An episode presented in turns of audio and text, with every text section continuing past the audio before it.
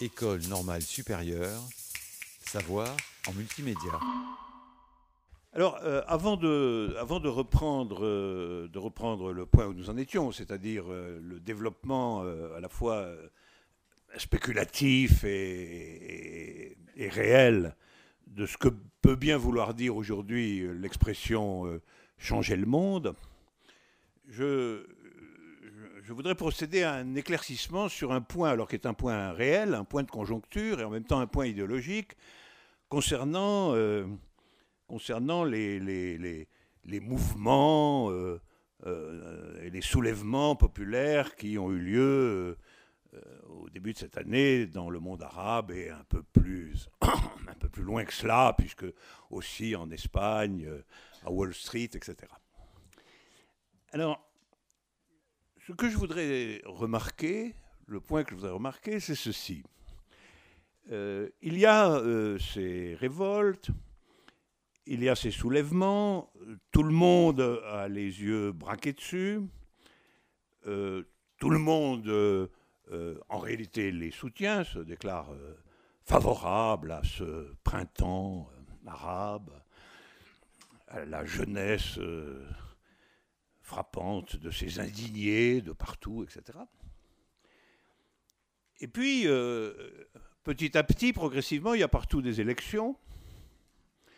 Et les élections, euh, les élections, en réalité, fonctionnent un peu comme une sorte de, démenti flagrant à ce que semblaient indiquer les soulèvements ou à ce que semblait indiquer, en tout cas, leur interprétation dominante à savoir, en réalité, euh, un peu partout, la victoire, souvent écrasante, de partis conservateurs. Soit de partis religieux conservateurs, en Tunisie, en Égypte, Aneda et les frères musulmans, soit de partis ultralibéraux et archi-réactionnaires, comme euh, le Parti populaire espagnol, un ramassis de débris du franquisme. Euh, c'est même pas, c'est une droite extrême, tout le monde le sait. Voire même euh, de ce qui a quand même le profil alors d'une extrême droite religieuse comme les salafistes en Égypte. Et là, voilà, le, fait est là. Bah, il y a ces soulèvements entourés quand même d'une sorte de commentaire qui en général les présente comme une figure d'émancipation, une figure de libération, une invention euh, collective. C'est d'ailleurs la thèse que je, maintiens, les concernant, hein, absolument. Et puis la procédure électorale qui raconte une autre histoire, si je puis dire, qui raconte réellement une autre histoire. Ça, c'est très intéressant de voir que c'est comme si nous avions deux histoires et, euh, enchevêtrées, deux histoires populaires, mais qui ne racontent pas exactement la, qui ne racontent pas la même chose. Et il est intéressant de voir que ces deux récits, si je puis dire, ces deux récits collectifs euh, euh, différents, voire contradictoires, ressentis comme tels par une partie des gens du mouvement, qui ont le sentiment que quelque chose s'est passé là qui ne leur est pas homogène, que ces deux histoires sont aussi euh, entremêlées, au fond, à deux, aspects possibles de ce que c'est que la démocratie. Dans le cas du soulèvement, euh, tout le monde admire le côté euh, populaire, démocratique, massif, rassemblé, novateur de la chose. Et puis tout le monde, en même temps, en tout cas une large majorité, dit que tout ça doit aboutir à la démocratie, mais alors allons son sens institutionnel et étatique, c'est-à-dire à des élections, et puis voilà que les élections racontent une autre histoire. Histoire qui comporte même un élément caractéristique de suspicion et de méfiance à l'égard de ce qui s'est passé. Pas simplement euh, une histoire différente, mais une histoire sourdement opposée. Alors, je, je crois qu'on peut faire à ce propos deux remarques de, de ce fait qui est tout de même très, très, très frappant. La première remarque, c'est que ça nous rappelle que, disons les choses comme elles sont, l'organisation d'élections est universellement une procédure contre-révolutionnaire. Et ça, c'est un fait historique acquis. Je ne parle pas du régime électoral en général. Hein. Le régime électoral en général est un fonctionnement de l'État comme un autre. Mais la possibilité d'organiser des élections alors que le mouvement est incertain, non terminé, cherchant son nouveau souffle, la possibilité de plomber tout cela par des élections est universellement une procédure contre-révolutionnaire à toutes les échelles. Je rappelle que faire voter tout le monde est toujours une obsession des patrons en temps de grève. L'idée que la grève doit être votée au suffrage universel, avec une majorité euh, conséquente, euh, éventuellement des deux tiers ou des trois quarts des travailleurs, est une disposition bien connue. Donc, au niveau le plus élémentaire, l'utilisation de la procédure électorale pour euh, briser une figure qui est une figure démocratique de mouvement est un, fait établi. Et bien entendu, le, phénomène principal qui a, interne à ma propre expérience, c'est la manière dont la capacité qu'a eu De Gaulle d'organiser des élections en début de juin 68 a été euh, l'opération principale pour briser le mouvement. Et d'ailleurs, c'était exactement comme la victoire des, comme la victoire des, conservateurs musulmans euh, dans les pays arabes. C'est-à-dire qu'alors qu'on avait une France hérissée de drapeaux rouges, on a eu une chambre qui était une chambre bleu horizon. Hein. C'était comme ça. Euh, et, et, ça racontait vraiment une autre histoire. Je voudrais dire même que dans ce cas, on a une spectrographie intéressante parce que ces deux histoires racontent en réalité deux pays différents. Deux pays différents internes à la même configuration. Et qu'il y a, euh, ça rappelle que euh, l'unité d'un pays est en grande partie une fiction étatique et que euh, à tout moment, euh, on peut voir apparaître le fait que ce pays unifié a deux histoires, deux figures, peut-être même davantage, mais en tout cas deux certainement, qui racontent concernant le pays et les convictions de ses habitants des histoires, des volontés et des désirs qui ne sont pas homogènes. Et en effet, en juin 68, il était, il était manifeste que euh, euh, le, pays des, hérissés de drapeaux rouges et le pays qui votait réactionnaire massivement, c'était deux configurations distinctes, enchevêtrées et distinctes. Exactement comme nous le voyons aussi dans les, pays arabes. il y a des cas extrêmes de cela. Par exemple, est-ce que euh, la France de 1871, hein, la France de 1871, est-ce que c'est est -ce c'est la commune de Paris? Ou est-ce que c'est euh, la chambre des ruraux réactionnaires et des Versaillais qui appellent ouvertement au massacre complet des autres et d'ailleurs l'exécutent hein? Et là, c'est encore plus frappant parce que la majorité euh, réactive versaillaise était aussi écrasante. Cependant, euh, du point de vue de l'histoire universelle, c'est-à-dire si on considère les choses non pas d'un point de vue franco-français seulement, mais du point de vue de ce qui laisse une trace universelle, est évident que euh, la France sera assumée comme étant la France de la Commune de Paris et pas la France des Versaillais. La France des Versaillais euh, n'est intéressante pour personne, que pour les Versaillais d'aujourd'hui, hein, euh, bien sûr, mais qui, qui, fourmillent, nous le savons, surtout en ce moment, qui sont vraiment à la manœuvre.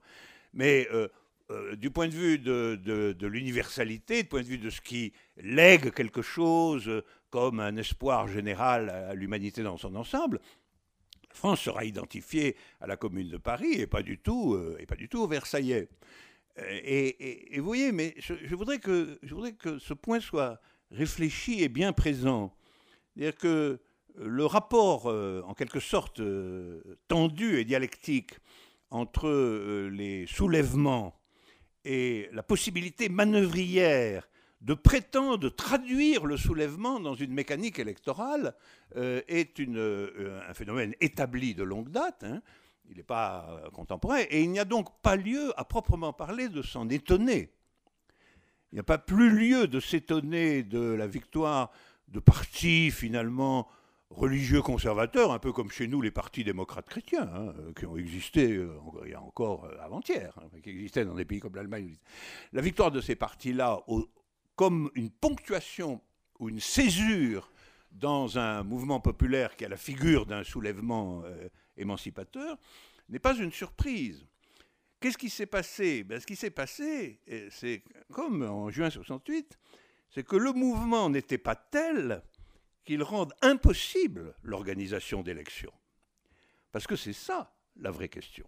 La vraie question, c'est que le mouvement puisse s'établir dans une durée qui lui est propre et qu'il commande et qui ne se laisse pas interrompre par une procédure en réalité venue d'ailleurs, qui n'était pas euh, interne à sa constitution propre et qui prend la figure d'une consultation électorale dans laquelle en réalité les forces d'inertie les forces conservatrices, les forces de stabilisation, en période de mouvement, sont inéluctablement majoritaires. Comme je l'ai déjà souligné, euh, si nombreux que soient les gens sur la place Tahrir, ils ne représentent jamais qu'une petite minorité. Hein. Et euh, si vous euh, élargissez, exactement comme d'ailleurs, si vous prenez une occupation d'usine en temps de grève, ceux qui l'occupent vraiment sont toujours un noyau minoritaire. Et le recours à l'idée majoritaire comme telle, si on la laisse, si on lui laisse le pouvoir, si on lui laisse la possibilité d'intervenir, est, euh, évidemment, euh, est évidemment en général une procédure d'interruption. Une procédure d'interruption de ce que euh, donnait le mouvement. Et à ce moment-là, on est en face d'une réalité qui va prendre la forme, bah oui, la majorité de ce côté, alors, eh ben alors, alors, alors finalement, en un certain sens, euh, on est fondé à continuer comme avant sous d'autres formes. Ça, c'était la première remarque que je voulais faire, et nous y reviendrons. La clé de l'affaire, c'est que toute élection est obligatoirement prescrite par l'État, jusqu'à présent. C'est-à-dire que l'organisation d'élections suppose le pouvoir d'organiser des élections à échelle nationale. Et donc une élection est une procédure étatique, une élection nationale, une élection d'une Assemblée nationale. Il est tout à fait impossible que euh, des élections en temps de mouvement quasi insurrectionnel puissent être organisées sans que cela signifie que l'État a largement conservé les pouvoirs qui sont les siens. Autrement dit, finalement, la capacité à organiser des élections et ce faisant euh, à briser les potentialités du mouvement, indique simplement que l'État n'a pas été renversé. C'est-à-dire qu'il est toujours là, sous une forme ou sous une autre, méconnaissable. Ce n'est pas parce qu'on a enlevé Moubarak que l'armée égyptienne n'est plus là. Elle est en réalité là, elle est à la manœuvre, elle constitue le pilier de l'appareil d'État et elle organise des élections. Elle organise des élections en complicité avec les forces conservatrices disponibles. Il faudra qu'elle lâche du lest, bien sûr. Enfin, finalement, le résultat sera là. Le pouvoir sera transmis euh, dans des figures qui resteront contrôlées par la figure ancienne de l'État. Ce point est, tout à fait important et je, voudrais simplement rappeler, rappeler, tout ça pour que euh, nous ayons tous à tout moment conscience, quelles que soient les conclusions qu'on en tire, que la procédure électorale n'est pas organisée par le peuple. Elle est organisée par l'État, toujours. Et en vérité, les révolutionnaires ne devraient jamais laisser s'organiser des élections tant que ce n'est pas eux qui les organisent. C'est ça la leçon. C'est-à-dire tant qu'ils n'ont pas, eux, euh, les moyens effectifs, euh, ce qui suppose effectivement un degré d'évolution et de maturation de la situation très grand, pas eux, les moyens effectifs de euh, contrôler euh, l'organisation euh, d'élections qui apparaissent à ce moment-là de façon toute différente parce qu'elles apparaissent comme une composante du mouvement lui-même. Alors que là, elles sont une composante des forces qui visent à son interruption. Le symbole de cela, c'est un fait qui a toujours été extrêmement controversé, évidemment, en particulier par les démocrates, qui est qu'un des premiers gestes des révolutionnaires bolcheviques en 17 a été de dissoudre l'Assemblée constituante. Là, non seulement ils n'ont pas accepté qu'il y ait des élections, mais celles qu'il y avait eu, ils se sont assis dessus, n'est-ce pas? Et ils ont dissous l'Assemblée. Alors effectivement, quand on est dans une logique démocratique légaliste, on peut considérer que c'est un acte. Mais vous voyez bien que si on n'est pas en état de faire des choses comme ça, eh bien, en vérité, la logique du mouvement, du point de vue de sa, composition interne et, de la possibilité surtout de son extension, de son progrès, euh, se trouve euh, pratiquement brisée par le constat que, le constat sans mouvement, le constat inerte, le constat conservateur et statique que la majorité de la population ne veut pas de ce qui se passe, ce qui est l'objectif véritable de l'organisation d'élections dans, euh, euh, dans, ces conditions. Ça, c'est ma première remarque. Et alors, ma, deuxième remarque, euh, dialectiquement liée à la première, est la suivante.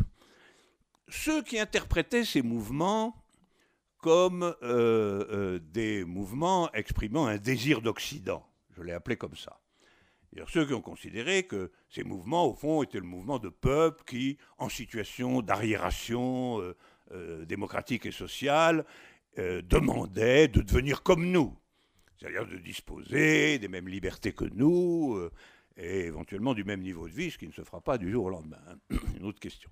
Enfin, au moins. Eh bien, et donc, ils disaient tous, ce, le débouché normal d'un tel mouvement, c'est des élections. Si vous avez cette vision, en effet, il faut passer d'un régime despotique à un régime parlementaire, à un état de droit, etc., et donc à l'organisation d'élections. Je constate que ces gens-là ne sont pas non plus contents du résultat des élections. Alors, c'est tout de même extraordinaire, ils veulent des élections, mais quelles élections? Apparemment, ils ne veulent pas des élections où la majorité soit la majorité. il y a là un trou, non mais c'est une question véritable. Euh, euh, on peut pas, on peut pas. Ils, veulent quand même le beurre et l'argent du beurre. Ils veulent non seulement des élections, mais ils veulent le bon résultat à leurs propres yeux des élections. Ce qui est quand même, en un certain sens, ne pas vouloir des élections, si on réfléchit. Hein. Vouloir des élections, ça veut dire, euh, et je le dis d'autant plus volontiers que personnellement, je ne suis pas dans un désir électoral, comme vous le savez, particulièrement constitué, mais si on désire des élections, ben, on désire quand même que la majorité euh, soit ceux devant quoi on s'incline. Alors non seulement ils veulent des élections, mais ils veulent, si je puis dire, une bonne majorité.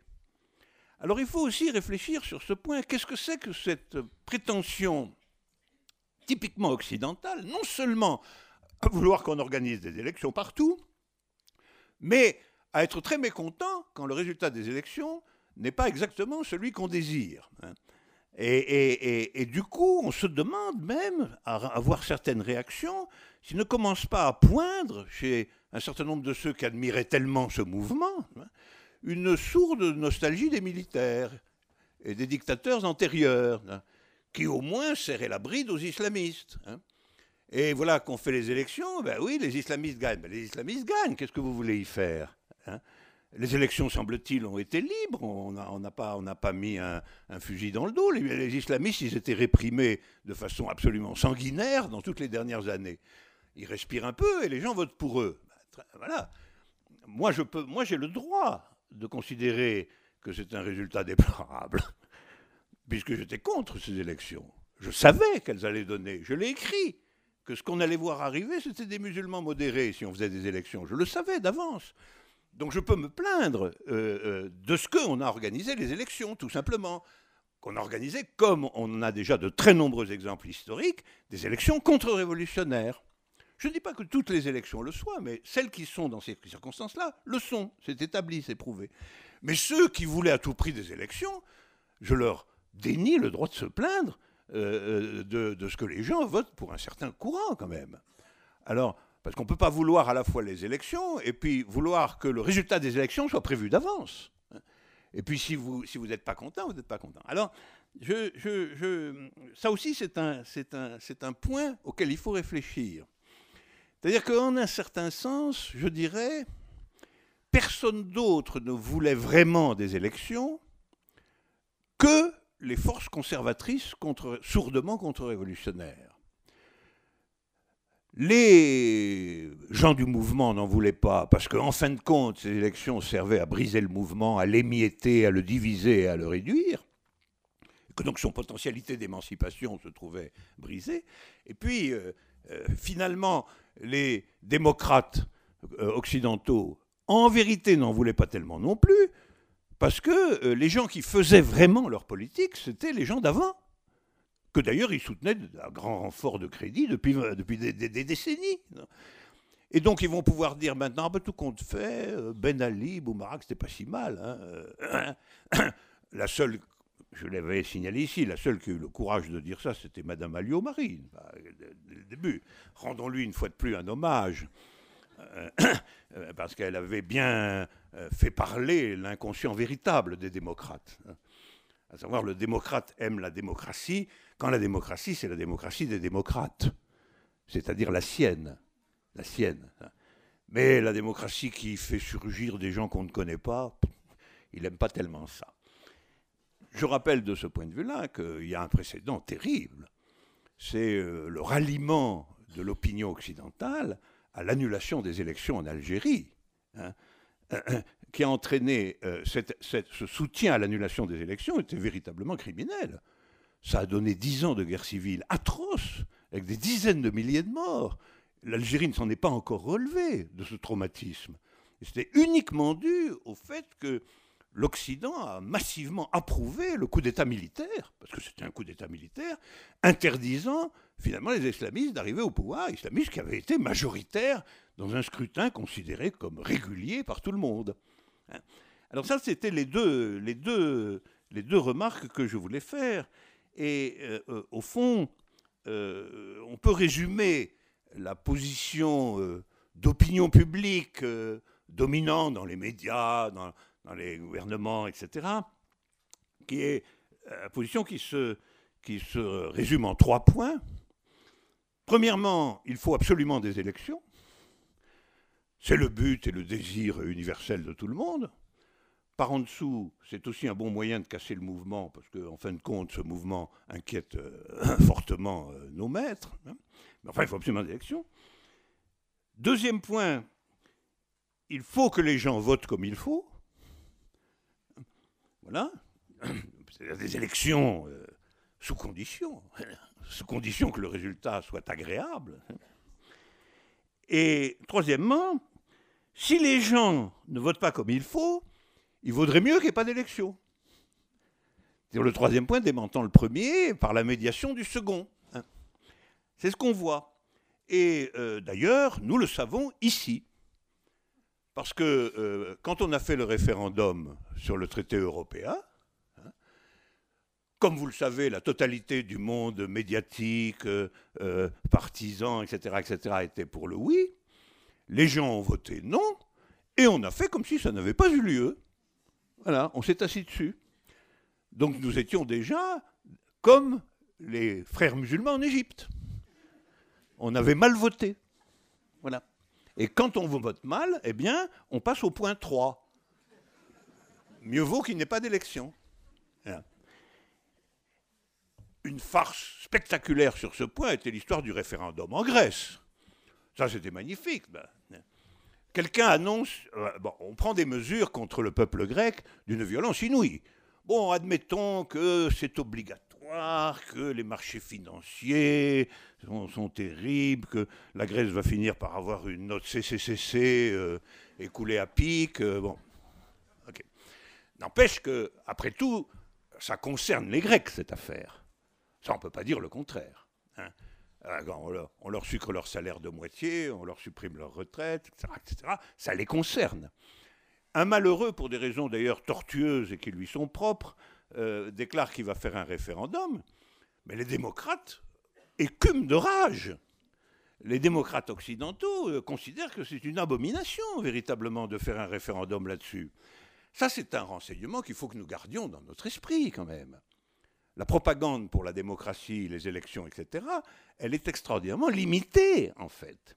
Elle est limitée à la certitude que ce qui en sortira ne sera pas contraire à des normes très précisées et très étroites. Et donc pourquoi il ne fallait pas faire un référendum? Parce qu'ils savaient bien d'avance que les Grecs, il y avait de bonnes chances qu'ils répondent qu'ils ne voulaient pas de tout ça. Et donc, comme on savait d'avance le point 2, à savoir ils ne vont pas voter comme il faut, on abandonnait le point pour le point 3. Voilà, pas de référendum. Ce sont des démonstrations rigoureuses que je vous fais là. Hein. Ce n'est pas, de la propagande, vraiment une démonstration rigoureuse. Alors, euh, je, crois que tout ceci relève quand même de ce qu'on pourrait appeler ironiquement le totalitarisme parlementaire. Ce qui subvertirait un petit peu l'opposition traditionnelle entre totalitarisme et démocratie. C'est un avantage de cette expression. Alors pourquoi je parle de totalitarisme parlementaire? Parce que les élections, on le voit quand elles sont en crise, mais c'est là qu'on voit la vérité des choses. C'est là qu'on peut scruter ce qu'est une chose, c'est quand elle est en crise.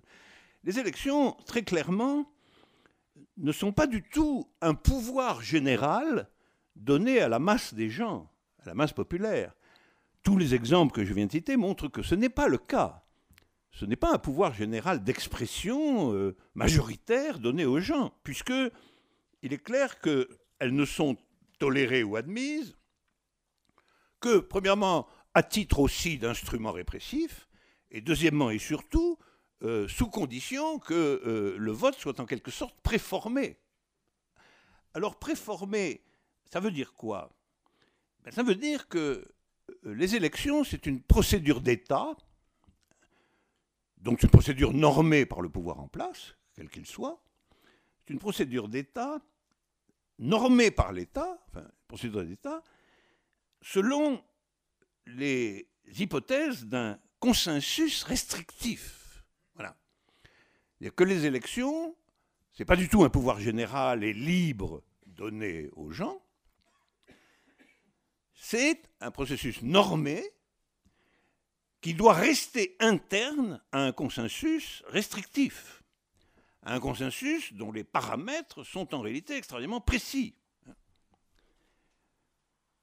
Par exemple, vous ne pouvez pas euh, voter dans des conditions telles qu'il euh, euh, y ait une expression populaire qui porterait atteinte à la logique des marchés. Vous ne le pouvez pas. Et tout le monde le sait. Et, simplement, l'histoire du référendum en Grèce n'est qu'une expression tactiquement maladroite, si je puis dire, de ce, point.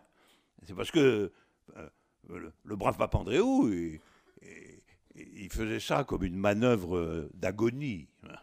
il, était agonisant et, il a lancé ça, ben, il a d'ailleurs fait machine arrière aussitôt qu'il a vu que c'était tout à fait extérieur au consensus restrictif. Mais de même, nous avons vu, nous, qu'on ne peut pas voter, en fait, contre un, traité européen qui inscrit le libéralisme comme un élément constitutionnel de l'Europe. On ne peut pas voter là contre. Et, si on vote là contre, eh ben, c'est comme si on n'avait pas voté. Voilà. C'est tout. Mais oui, mais il faut retenir les leçons de cela. Et il faut les retenir en profondeur. Ce n'est pas la question élection ou pas élection. La question, c'est qu'il faut savoir ce que c'est une élection. Une élection, c'est une procédure d'État et elle a des normes. Elle a des normes qui ne sont pas du tout uniquement, comme on le dit d'habitude, des normes formelles. Euh, euh, l'isoloir, euh, les partis qui se présentent, etc., etc., les règles électorales, les règles de majorité, qui d'ailleurs sont extraordinairement truquées et, tortueuses quand on les regarde de près un chapitre que je laisse pour une autre fois. Mais c'est une, procédure normée en un sens beaucoup plus fondamental, qui est qu'on suppose qu'un certain nombre de contenus politiques déterminants sont inscrits dans le consensus prescrit par la procédure électorale elle-même. Alors, euh, c'est tout ça qui, qui explique euh, à la fois que la procédure électorale puisse être une procédure contre-révolutionnaire, parce qu'au fond, elle va faire valider son consensus prescriptif par une majorité de circonstances contre les demandes d'émancipation immédiate formulées par le mouvement. Et ça éclaire aussi tous les mécomptes que euh, nous racontons ici.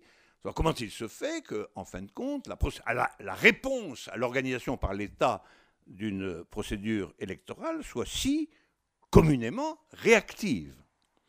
Elle est réactive tout simplement parce que le pouvoir d'État qui norme l'organisation électorale ne le fait toujours que sous des conditions restrictives quant au contenu, et pas simplement des conditions restrictives quant à la forme. Ce n'est pas simplement qu'à des moments, il, interdit aux mineurs de voter, à d'autres moments à telle ou telle catégorie, à d'autres moments aux femmes, etc. Ça, ce sont des restrictions formelles qui ont toute une histoire et qui sont très intéressantes. Mais il y a des restrictions sur le contenu.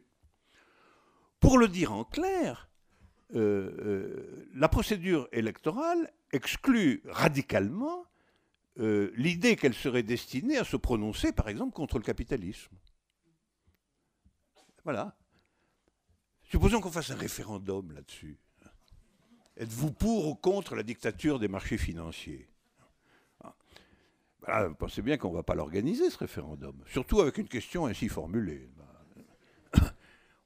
On pourrait, si évidemment, on peut éventuellement faire un référendum où la formulation serait euh, euh, euh, Désirez-vous être définitivement ruiné?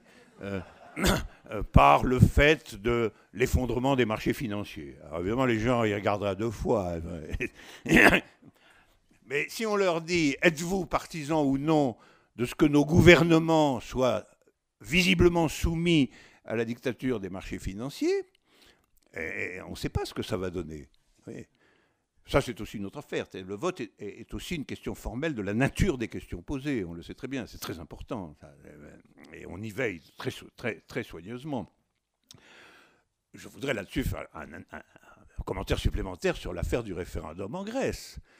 Savez que les puissances européennes euh, quand elles ont été affolées un instant par l'idée que ce référendum pouvait avoir lieu, elles se sont vite rassurées, mais elles ont aussitôt été très vigilantes à, euh, dire Ah oui, oui, mais vous ne posez pas n'importe quelle question.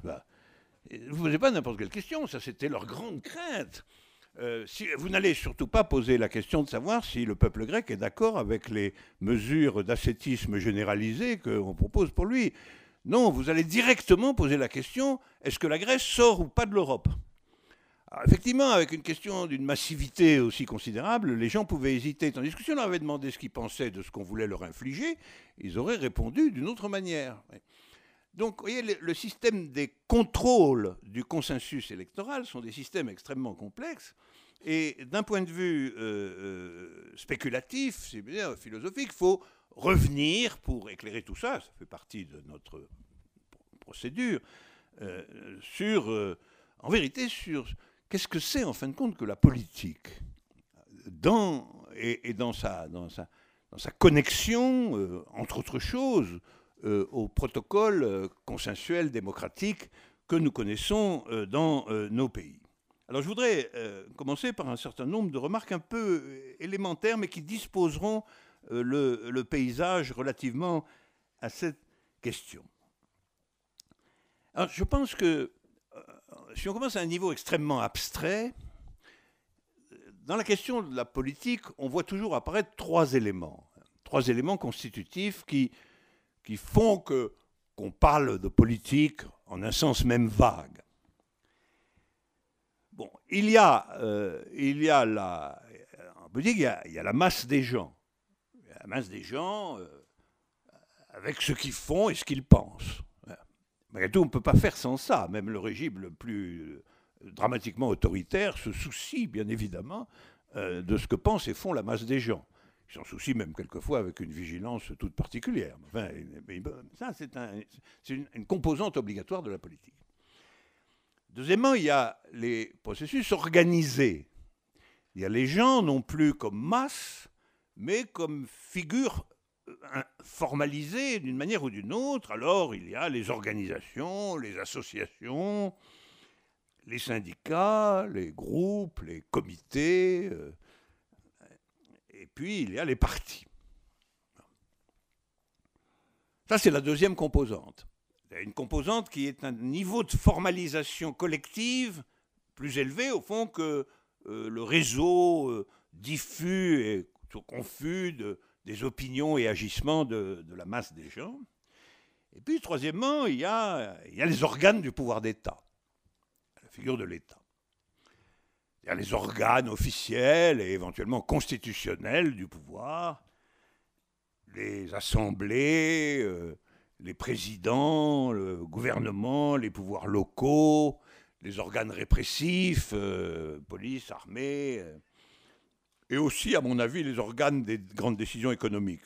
Je considère que dans nos pays, on n'a pas une vision claire de l'État si on ne voit pas que l'État contient en réalité.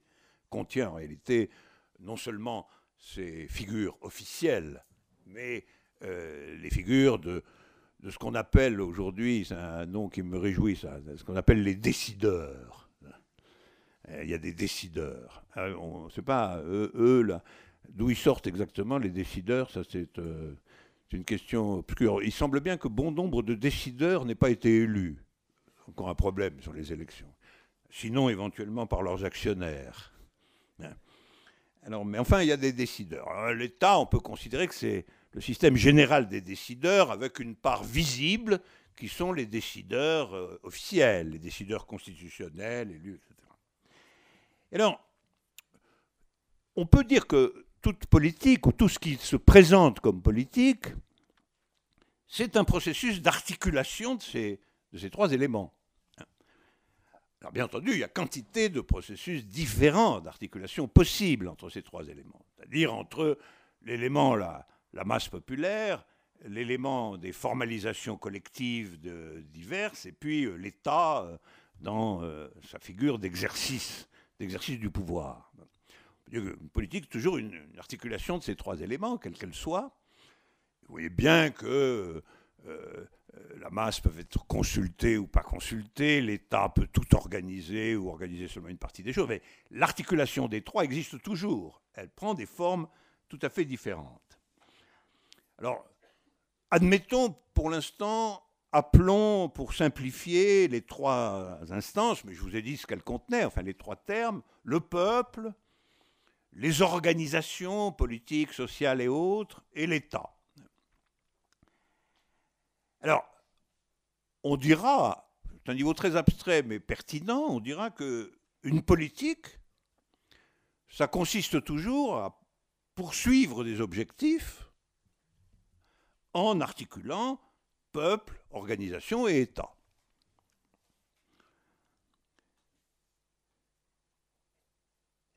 Alors, je crois qu'on peut dire qu'il y a une conception classique de cette articulation, que j'appellerais classique. Classique euh, au sens de classique aujourd'hui, enfin classique euh, au sens où euh, à peu près toutes les, toutes les figures de la politique dans les deux ou trois derniers siècles s'y réfèrent. Alors, cette conception classique, elle dit ceci. Dans le peuple, puisqu'on l'appelle comme ça, dans le peuple, il y a des tendances idéologiques, des convictions différentes. Il y a une diversité, une multiplicité plus ou moins liées au statut social, euh, les marxistes diront à la classe, à la pratique sociale, au phénomène de génération, de culture, de provenance, etc. En tout cas, il y a, le peuple est une multiplicité, plus ou moins homogène, mais en tout cas traversée de différences significatives. Et ces tendances, en général, poursuivent des objectifs qui peuvent être différents. Donc il y a une multiplicité différenciée, y compris en termes d'objectifs, qui constitue le peuple. Et naturellement, selon l'articulation peuple, organisation, État, on va avoir un rapport différent à ces différences. Voyez bien qu'une politique euh, nationaliste échevelée ou fascisante va majorer l'homogénéité du peuple. Puis s'il y a des gens qui, qui à leurs yeux ne sont pas pareils, on va les éliminer, etc. Au contraire, euh, une politique de type marxiste va dire qu'il y a des différences de classe qui sont tranchées, euh, des différences fortes. Hein. Donc il va y avoir des évaluations différentes de l'homogénéité ou de l'hétérogénéité, mais il y aura toujours une reconnaissance de ce que peuple constitue une multiplicité potentielle de tendances. Ensuite, on va dire, ces tendances sont virtuellement ou réellement représentées par des organisations ou des partis. C'est-à-dire qu'à chaque fois que à l'intérieur du peuple apparaissent des formalisations collectives, elles se calquent sur les différences de statut, de tendance, sur les différences intrapopulaires d'ailleurs là qu'on va avoir des questions compliquées de rapport entre l'objectif et le subjectif. Est-ce qu'une différence objective se projette nécessairement dans une différence d'organisation? Là-dessus, il y a des problèmes très compliqués et des orientations très différentes. Mais enfin, en gros, on peut dire que la multiplicité populaire, premier niveau, va être tendanciellement représentée euh, dans des processus euh, d'organisation, va être projetée dans des processus d'organisation, avec d'ailleurs, en donnant à l'organisation un sens extraordinairement général. Et troisième niveau, parmi ces organisations, extrêmement variées, diverses, quelquefois tolérées, quelquefois réprimées, etc., eh bien, euh, on va dire que euh, euh, seul, on appellera parti, parti politique, les organisations qui se présentent comme aptes à occuper le pouvoir d'État. Celles des organisations qui se déclarent aptes à occuper le pouvoir d'État, on les appellera des partis. Donc, on aura des partis en conflit sous euh, la règle euh, du pouvoir d'État afin d'utiliser le pouvoir d'État pour poursuivre leurs objectifs, qui sont différenciés en vertu précisément des différences hétérogènes qui peuvent exister au niveau populaire. Donc, vous voyez, si on, si on grossit le trait, on dit il y a une multiplicité originelle euh, qui est la multiplicité euh, des masses populaires. Il y a un niveau de formalisation euh, élémentaire qui existe toujours, même si les organisations sont clandestines ou réprimées, etc. Il y a toujours un niveau de formalisation intermédiaire. Et ce niveau de formalisation intermédiaire, s'il arrive à se projeter dans le pouvoir d'État, on a affaire à ce qu'on appellera traditionnellement des partis. Donc parti, on en donne ici une définition relativement précise, c'est l'ensemble des euh, organisations issues de la multiplicité populaire qui prétendent au pouvoir d'État, qui prétendent participer au pouvoir d'État sous une forme ou sous une autre. Alors, à partir de là, on peut, on peut dire que dans le monde moderne, euh, on, aurait au fond, on, pourrait dire qu'on a, à l'intérieur de ce formalisme, qu'on a qu'on a quatre orientations majeures, quatre orientations politiques majeures. Étant entendu que la détermination singulière de chacune requiert l'analyse de la situation concrète, évidemment.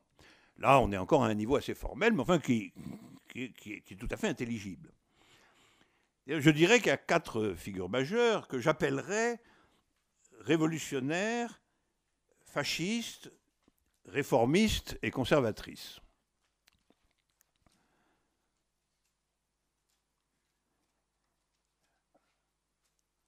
En fait, le, jeu politique, dans sa dispersion euh, singulière, pays par pays, situation par situation, euh, euh, est toujours tendanciellement figuré ou représenté dans une variante de l'une de ces, de ces quatre orientations.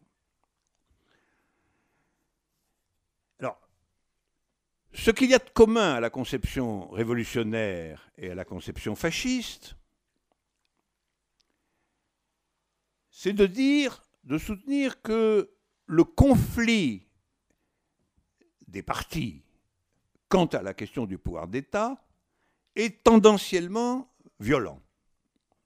C'est-à-dire qu'il n'est pas, il ne se laisse pas normer par euh, des figures normé ou limité par des figures constitutionnelles. Alors ceci dira que les conceptions révolutionnaires et fascistes, même quand elles l'utilisent, se vivent subjectivement comme extérieures au consensus étatique en place. Et leur conception de l'État est une conception dans laquelle elles représentent la totalité de l'État et non pas une variante consensuelle possible de son occupation. Vous voyez Ça, c'est commun quand même aux fascistes et révolutionnaires. leur position par rapport à l'État n'est pas de s'intégrer à la figure consensuelle euh, d'un État constitutionnel, mais de faire directement servir l'État à leurs objectifs propres. Ce qui suppose naturellement un degré inéluctable de violence. Parce que ça veut dire que vous n'intégrerez pas dans votre relation à l'État les objectifs contradictoires aux vôtres, les objectifs des autres.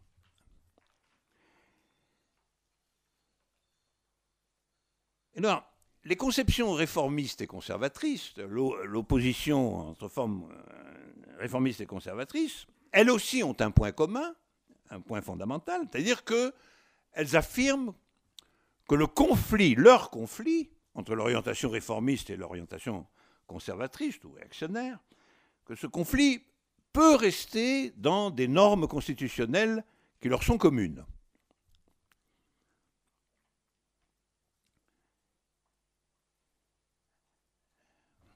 Voilà, alors, euh, évidemment, par ailleurs, euh, comme je, n'insiste pas là-dessus, là je, prends les traits communs parce que c'est ceux qui nous permettent d'approcher la question de l'État. Bien entendu, les objectifs poursuivis par les révolutionnaires et par les fascistes seront absolument, euh, absolument opposés, entre autres choses parce que les fascistes euh, proposeront du consensus qui est le leur, le consensus en leur faveur, une vision substantialiste, ce qui les caractérise. C'est-à-dire, je vais revenir là-dessus, le fascisme, c'est une hypostasie de la fiction identitaire, une hypostasie étatique de la fiction identitaire. on peut le définir abstraitement comme ça, tandis que la position révolutionnaire est, au contraire euh, euh, entièrement greffée sur la notion de contradiction, et même de contradiction antagonique, c'est-à-dire l'idée que la société est réellement divisée. Et que l'idée fasciste, c'est le contraire. C'est l'idée que la société, normalement, ne doit pas être divisée du tout, et que si elle est divisée, c'est simplement qu'il y a des traîtres, des saboteurs, des étrangers, des juifs, euh, des gens innommables, quoi. Des gens qui n'ont pas compris, qui ne veulent pas entrer dans la fiction identitaire qui constitue le ressort. Donc les oppositions, vous les voyez clairement, mais ces oppositions n'empêchent pas que, en définitive, dans les quatre orientations majeures que le formalisme politique peut décrire, il y a euh, les révolutionnaires et les fascistes d'un côté et les réformistes et les conservateurs de l'autre ont un rapport, une conception euh, du consensus et du rapport à l'État qui n'est, qui, n'est, pas le même. Alors, cependant, dans l'histoire contemporaine, ces quatre politiques sont d'accord sur un point. C'est ça que je voulais euh, indiquer. À savoir que pour que l'État entre dans le jeu politique, c'est-à-dire pour pouvoir se servir de l'État en fonction des objectifs qu'on poursuit, il faut que vos intérêts populaires, collectifs, soient représentés, qu'il y ait une représentation partidaire du système des intérêts que vous estimez dominants. Autrement dit, euh, euh, il y a un point commun aux quatre formes de politique que je distingue ici, il y a un point commun qui, philosophiquement, euh, réside dans l'idée de représentation, laquelle prend la forme fondamentale du parti. C'est-à-dire, je le rappelle, de cette figure de l'organisation collective qui prétend au pouvoir d'État, qui prétend avoir compétence quant au pouvoir d'État. Et elle se présente explicitement, cette compétence quant au pouvoir d'État, sous la forme organisée d'une supposée représentation des intérêts populaires à travers des conceptions éventuellement opposées de ce que sont ses intérêts, naturellement. Mais en fin de compte, euh, que le parti soit euh, fasciste, euh, communiste, social-démocrate ou classiquement conservateur, premièrement, ce sont des partis, c'est-à-dire ce sont des organisations qui vont entrer en compétition pour le pouvoir d'État. Et deuxièmement, ces partis, naturellement, estiment représenter les intérêts globaux ou partiels d'une clientèle particulière. Ça, c'est indépendant du vote. Ils sont représentatifs, mais ça peut être représentatif dans la violence comme dans euh, la procédure électorale constitutionnelle. Le parti fasciste va carrément déclarer qu'en réalité, il représente la nation. Il est une représentation organisée de la nation et il va s'emparer de l'État afin de faire valoir les conséquences de cette représentation. Autrement dit, le point à saisir ici, c'est que l'articulation entre peuple, organisation et État, les trois niveaux que j'ai distingués au départ, passe par l'idée de représentation, ultimement elle passe par l'idée de représentation, représentation de la nation, représentation de la classe, représentation euh, euh, des intérêts de la classe moyenne, représentation de ce que vous voulez, mais elle passe par l'idée de représentation, toujours, idée de représentation qui norme, qui est la norme du rapport du parti à l'État, des partis à l'État. Anecdotiquement, régime parlementaire, vous voyez ça tous les jours. En ce moment, on est servi servi. Vous voyez bien que les, personnages qui grimpent sur la scène euh, euh, sont bien obligés de déclarer qu'ils représentent quelque chose, autre qu'eux-mêmes. Et alors, euh, ils sont obligés de raconter beaucoup de fables sur ce point. Mais ils sont astreints à cette fable. ils sont astreints à cette fable en tant que, par ailleurs, ils sont, si personnalisés soient-ils, ils sont quand même euh, des gens qui n'existent que dans l'élément générique d'un parti. Et cet élément générique d'un parti est lui-même à son tour euh, euh, doté d'une, au moins d'une fiction de représentativité. au fond, une, propagande électorale, ça consiste toujours à prétendre que ce qu'on représente sont et la figure des intérêts majoritaires. il y aurait un jeu très subtil à indiquer entre le fait que le parti est la représentation en réalité d'une clientèle singulière et le fait que, en tant que parti, il ne peut que se présenter comme représentant des intérêts du plus grand nombre. Et, ce, jeu est toujours extrêmement serré. Un jeu extrêmement serré. Et une bonne partie de la propagande électorale consiste à dissimuler le premier point derrière le second. C'est-à-dire que vous êtes en réalité les intérêts, vous représentez et vous organisez les intérêts euh, bah, éventuellement d'une clique de prédateurs. Hein. Prenons cette hypothèse. Mais que vous avez à dire que euh, vous avez à recouvrir cette figure de la représentation par une figure de la représentation qui serait générique, c'est-à-dire que vous représenteriez en réalité les intérêts du plus grand nombre. Ce qui souvent vous oblige à expliquer comment il se fait que les intérêts d'une clique de prédateurs coïncident avec les intérêts du plus grand nombre. On peut analyser pratiquement tout discours électoral avec cette grille. Quels sont les points symptomaux qui indiquent le moment, en réalité, où, où le jeu de la représentation se dialectise? Le moment où il fait se surimposer la singularité et la prétendue universalité. Le moment où la représentation en réalité d'un groupe d'intérêts doit devenir la représentation de l'intérêt du plus grand nombre. Ce qui veut dire qu'il y a une dialectique sous-jacente des intérêts qui est aussi en réalité une dialectique, sur la garde de près, du réel et du symbolique, ou du réel et de l'imaginaire, selon les cas. Et c'est tout, à fait, euh, tout à fait important dans, dans l'analytique du, jeu. Alors, euh, cette idée de représentation est donc la clé euh, spéculative, philosophique, si vous voulez, de l'ensemble des ajustements euh, politiques. Et ce qui me frappe, c'est qu'elle est, elle est réellement, pendant une large époque contemporaine, elle est partagée par les tendances les plus antagoniques. Ah, même, les, communistes les plus enragés se présentaient comme le parti de la classe ouvrière. Mais le parti de la classe ouvrière, ça veut dire quoi? Ça veut dire qu'il représente les intérêts de la classe ouvrière au niveau de l'État. C'est-à-dire qu'il est la médiation entre ses intérêts et la figure étatique à laquelle il prétend. Mais parti, un parti fasciste sera le représentant des intérêts de la nation, hein. les intérêts allemands, les intérêts, voilà, et, et, ainsi de suite.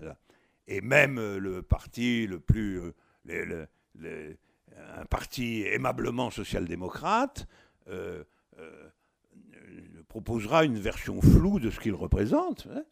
C'est-à-dire, en fait, lui, euh, il s'efforcera de montrer dans une acrobatie toujours assez amusante à observer qu'il est le représentant des intérêts de la grande majorité, tout en se préparant à ne rien changer, ou à peu près, à la clique précédente, qui était aussi représentante des intérêts de la majorité, mais avec des clientèles tout à fait différentes.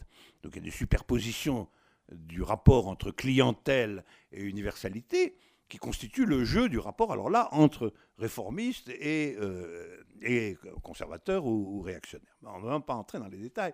Ce qui est intéressant ici, c'est que cette figure de la représentation est la figure commune de ce que j'appelle précisément la figure classique de la politique moderne.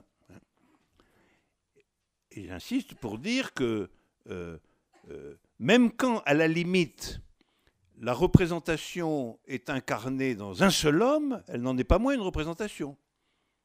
C'est-à-dire que le, dictateur, appelons-le comme ça, se présente aussi comme le représentant des intérêts généraux de la nation. Il ne peut pas faire autrement. Il ne peut pas dire euh, je ne sers, je suis, euh, je suis, je suis très content d'être là parce que j'en jouis beaucoup et je vous emmerde tous. Il ne peut pas dire ça il ne le dit jamais. Il fait au contraire des discours extrêmement éloquents pour expliquer comment il est le représentant des intérêts euh, de la nation. Et en plus, dans tel ou tel moment, ça peut arriver qu'il le soit. Il n'y a pas de. La représentation, c'est une notion extrêmement complexe. Hein. Et euh, après tout, euh, on peut dire que, aux yeux de son propre peuple, à la fin de la Deuxième Guerre mondiale, Staline représente la Russie. Vous comprenez ça euh, C'est bien ce que tout le monde pensait, en tout cas. Staline lui-même avait, à qui quelqu'un disait Vous avez au moins fait quelque chose, vous avez gagné la guerre, avait répondu Je ne sais pas si c'est moi qui l'ai gagné, mais en tout cas, je sais bien qui c'est qui l'aurait perdu. C'est tout à fait exact. Donc, le point, la discussion essentielle est la discussion sur sur la représentation. Alors, donc, si vous voulez, premier point, les, les, niveaux euh, à partir desquels on peut parler politique. Deuxième point, les figures euh, modernes, euh, toutes greffées sur la catégorie de représentation. Et troisième point, dans nos pays, la forme moderne de cette idée de représentation, comme nous le savons, doit l'appeler le parlementarisme, dont le nom idéologique est démocratie. Alors ça, je, tiens à dire que c'est comme ça que les choses se présentent. Il est absurde, en un certain sens, de dire que le régime politique dans lequel nous vivons est la démocratie, bien que tout le monde le dise. Démocratie, ça veut dire pouvoir du peuple. C'est le sens quand même. C'est-à-dire, ça veut dire un degré maximale possible de participation populaire aux décisions politiques. Si ça veut dire quelque chose, ça veut dire ça. Or, je soutiens que dans nos pays, la participation populaire aux décisions politiques est extraordinairement faible. Elle est extraordinairement faible. Vous pouvez prendre les décisions les plus importantes, du type euh, les traités internationaux à l'Europe, vous avez vu, vous avez vu quand les gens se sont euh, souciés de se mêler de cette affaire d'Europe, on leur a fait savoir que ce n'était pas leur affaire, ben, vraiment. Mais que vous preniez, euh, je sais pas quoi, l'expédition militaire en Libye, l'engagement en Afghanistan, les décisions budgétaires, etc., quel est, quel est, le, quel est le point populaire là-dedans? Il, est nul, absolument nul. On les convoque de temps à autre pour dire, voilà, euh, il, nous, il, nous, faut un représentant. Il vous faut un représentant. Alors, euh, celui-là ou celui-là? Comme on est dans l'espace très serré euh, entre réformistes et conservateurs, c'est un choix assez difficile finalement. Les gens voient bien que, bon, on va peut-être prendre celui qui, pour des raisons qui concernent mes intérêts immédiats, fera le moins de dégâts. Hein? C'est à peu près ça. Ou celui qui... Ah oui, ben celui-là, il a, il a parlé de la catégorie à laquelle j'appartiens, etc. Ou celui-là, il est... J'aime pas. il a une sale gueule. C'est quand même comme ça. Soyons sérieux, c'est comme ça que ça, fonctionne. Donc, euh, donc euh, cette figure de représentation, on, nous ne sommes pas dans une démocratie. En réalité, euh, nous, sommes, nous sommes à l'évidence dans une oligarchie.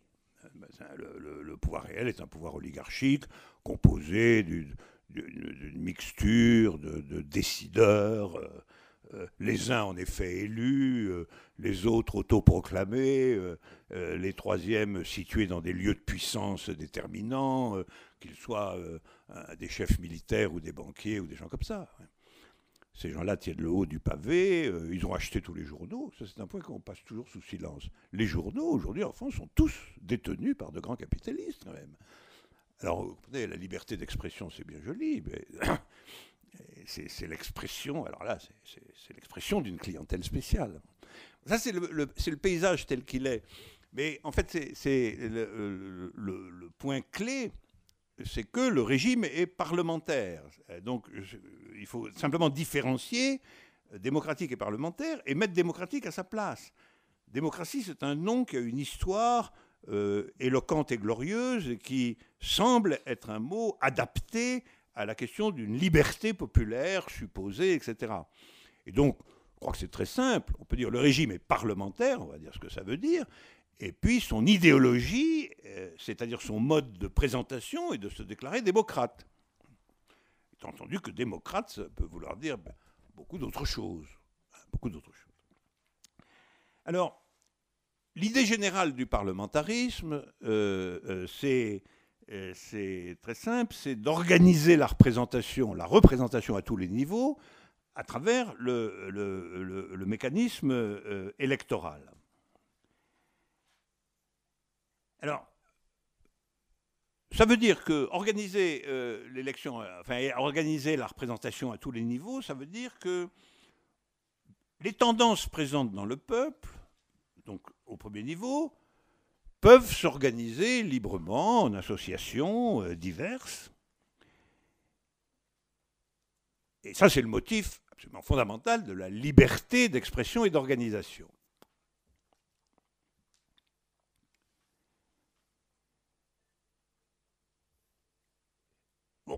Ce, fourmillement possible de formalisation élémentaire de euh, la vie collective est euh, admis, mais en réalité, il est admis sous condition. Sous une condition qui est implicite, mais qui n'est pas moins euh, formelle.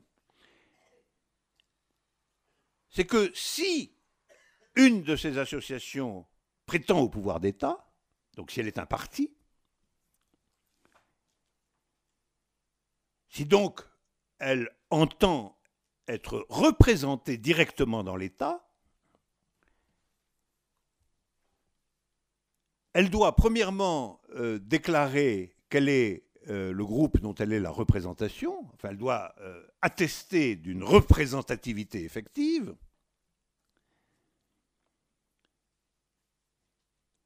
et d'autre part, en réalité, elle doit être interne au consensus implicite prescrit par l'État, si elle veut vraiment prétendre au pouvoir d'État.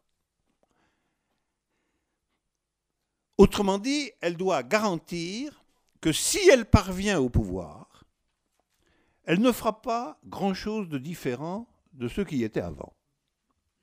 Non mais c'est un, point très important. C'est ça un consensus prescriptif. C'est un consensus qui tolère des nuances, mais pas des différences véritables. Et c'est ce qu'on appelle ça un parti de gouvernement. Vous savez qu'on distingue toujours les partis de gouvernement, puis les autres, au fond, c'est des groupuscules de pression, à qui on donne quelquefois le droit de se présenter aux, fonctions de calcul très compliqués, euh, euh, destinés à affaiblir le rival véritable. par exemple, quand Mitterrand décide que le scrutin sera proportionnel pour gonfler énormément la représentation du Front National. Il fait entrer en effet un parti qui n'est pas interne au consensus implicite, mais il le fait pour affaiblir les autres. Il ne le fait pas parce qu'il veut réellement qu'il soit là. Il n'a pas trouvé d'autres moyens pour que la droite soit affaiblie et, minoritaire. Donc il peut y avoir des combinaisons de cet ordre, mais implacablement, celui qui prétend réellement au pouvoir d'État, le parti de gouvernement, la charte implicite mais réelle, et qu'il euh, est une figure de représentation euh, suffisamment euh, explicite et étendue, et d'autre part qu'en réalité, il est secrètement, si je puis dire, absolument interne au, consensus prescriptif. ça se comprend très bien. Ça se comprend très bien. Pourquoi une force qui occupe le pouvoir accepterait-elle de le quitter pour une force qui ferait quelque chose d'absolument opposé à ses intérêts? Ça n'arriverait pas. Ça se passerait comme en Algérie, il y aurait un coup d'État. Il y aurait un coup d'État. Et, parce qu'aucune force représentative ne peut admettre de donner pacifiquement le pouvoir à des gens qui vont réellement porter atteinte à ses intérêts, de façon massive et antagonique. Vous comprenez bien ça c'est pourquoi, évidemment, euh, euh, le, consensus norme les successions euh, au pouvoir par le fait que, en réalité, il ne va pas être porté atteinte de façon délibérée et massive aux intérêts représentés par le groupe précédent. C'est un contrat, ça. C'est un contrat. Et c'est un contrat qui, euh, qui signifie qu'en réalité, la règle parlementaire, c'est une règle qui euh, vise à euh, ce que les successions politiques ne prennent pas la forme d'une guerre civile. C'est l'argument le plus raisonnable en faveur du parlementarisme, à vrai dire. Plutôt que de dire que c'est la démocratie, ce qui est de la pure idéologie, il n'y a pas de démocratie du tout. On doit argumenter en fonction du régime parlementaire quand on est raisonnable en disant oui, mais le régime parlementaire, c'est un régime qui permet des successions politiques euh, véritables, non sanglantes, non euh, pas sans guerre civile, etc. Alors on va créer un consensus qui va en fait unifier sur cette volonté les réformistes et les conservateurs et éliminer sur les bords les fascistes et les révolutionnaires. C'est comme ça que ça marche. Pour ça, il faut en avoir les moyens. Et pour en avoir les moyens, il faut que la base contractuelle commune aux deux forces soit puissante. C'est clair. les deux forces qui vont se succéder au pouvoir de telle sorte que finalement elles sont d'accord pour se succéder au pouvoir, ayant passé en fait un contrat euh, selon lequel ça va être la même chose pour l'essentiel. On donnera un peu plus à ceux-là. Ça ne peut marcher que si vous avez une base commune extérieure aux deux forces, d'une puissance telle qu'elle soutient le contrat dans son ensemble. Nous savons parfaitement que dans nos sociétés, cette force sous-jacente, c'est le capitalisme lui-même. C'est l'organisation sociale en tant que telle. Donc, ce qui est exclu dans le parlementarisme, quelles que soient les forces qui viennent au pouvoir, c'est d'y porter atteinte vraiment. D'y porter atteinte vraiment. Parce que c'est ça, la force de base qui autorise euh, le contrat tacite par lequel les forces étatiques vont venir au pouvoir sans en vérité porter atteinte à celles qui étaient là précédemment. Autrement dit, ben, on va avoir, et c'est là que je voulais en venir, on va avoir un jeu extrêmement subtil sur la représentation. En un certain sens, les deux partis de gouvernement dans les sociétés parlementaires modernes, parce qu'il n'y a jamais principalement que deux partis de gouvernement, la gauche et la droite, les deux partis de gouvernement se présentent comme ayant des mécanismes représentatifs différents. L'un va représenter euh, euh, ou euh, prétendre représenter les intérêts des pauvres, des couches populaires, des ouvriers, des, libres intellectuels, ce que vous voulez. Et l'autre va dire qu'il représente le pays profond, les petits commerçants, les intérêts établis, l'héritage, la famille, etc. Ils vont même pouvoir, les uns, se déclarer pour le mariage des homosexuels et les autres contre. Ça, c'est possible. C'est possible parce que, entre nous, ça ne porte pas atteinte au capitalisme. ça ne porte pas atteinte au capitalisme mais on, voit très bien, ils vont même pouvoir se disputer éventuellement sur la question de savoir si euh, la part du nucléaire, etc. Je ne dis pas que les questions sont toutes négligeables ou dérisoires. Il y a des questions réelles. Mais vous voyez que ces questions doivent être d'une nature telle qu'elles sont internes euh, au consensus prescriptif et qu'elles laissent intacte sa base matérielle qui est euh, le capitalisme. Donc il va y avoir des, représentations différenciées. Il faut qu'il y ait des représentations différenciées. Dans, la presse, ces temps-ci, vous lisez qu'il y a une crise de la politique parce que les représentations ne sont pas assez différenciées. Ça qui prouve qu'il faut qu'il y ait des représentations différenciées. Il faut réellement qu'il y ait une droite et une gauche pour que ça marche, cette affaire. Pour qu'il y ait le sentiment d'un choix. Mais d'un autre côté, en réalité, il n'y a pas de choix. C'est ça la, question. En réalité, sur le fond, il n'y a pas de choix, puisqu'il n'est possible d'avoir cette euh, logique de la succession politique non violente, non antagonique, parce qu'il y a un tiers terme, il y a un référent majeur, qui est en réalité euh, euh, le principe matériel d'organisation générale de la société, qui sert de médiation et sur lequel tout le monde est d'accord. Et le,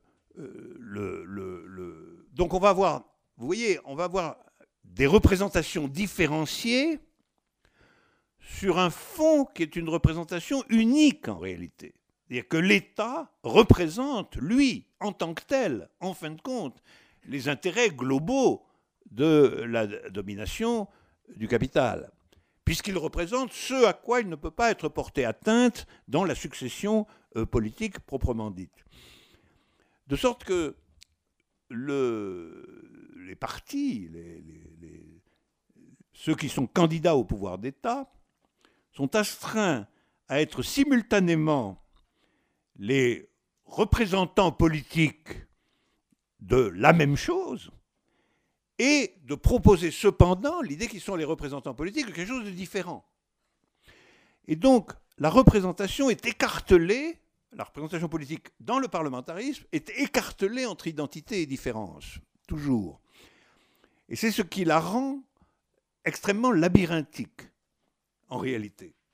Il fait que la vie politique dans un pays parlementaire, si on la regarde de près, est extraordinairement obscure et non pas du tout claire. Elle est obscure parce que la question de savoir sur quel point exactement on est dans la différence ou sur quel point exactement on est dans l'identité est une question mêlée, une question complexe, une question enchevêtrée. Et euh, euh, en définitive, on pourra dire aussi bien que tel ou tel parti est le représentant des intérêts de tel ou tel groupe différencié, ou bien, comme Marx le disait euh, dès les années 40 du XIXe siècle, que de toute façon, l'État est composé de fondés de pouvoir du capital. Et en effet, ils sont des fondés de pouvoir du capital. la, formule peut paraître agressive, mais elle ne l'est pas un fondé de pouvoir du capital, c'est une profession comme une autre, tel qu'il est. Simplement, euh, ils ont à, il, est, nécessaire que cet être de fondé de pouvoir du capital soit en quelque manière surdéterminé du point de vue du mécanisme de la représentation en tant qu'on représenterait autre chose que cela, naturellement. Et en tant qu'on représenterait, en fin de compte, les intérêts du plus grand nombre, puisque j'y reviens, tout le monde doit se présenter comme représentant les intérêts du euh, plus grand nombre. Alors, ceci, nous, ceci amène à dire que, contrairement à sa prétention, on peut dire que dans le parlementarisme, c'est dans le parlementarisme que la politique est entièrement subordonnée à l'État. Et non pas du tout au mouvement populaire, à la liberté des opinions, etc.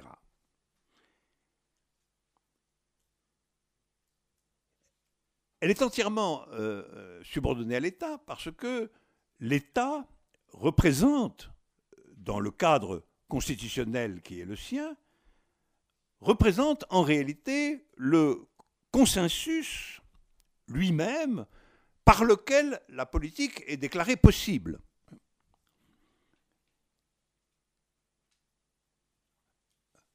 Le parlementarisme suppose un consensus général sur l'idée même de représentation. Sur l'idée même de représentation en tant que, en définitive, euh, l'État lui-même représente sa propre base matérielle.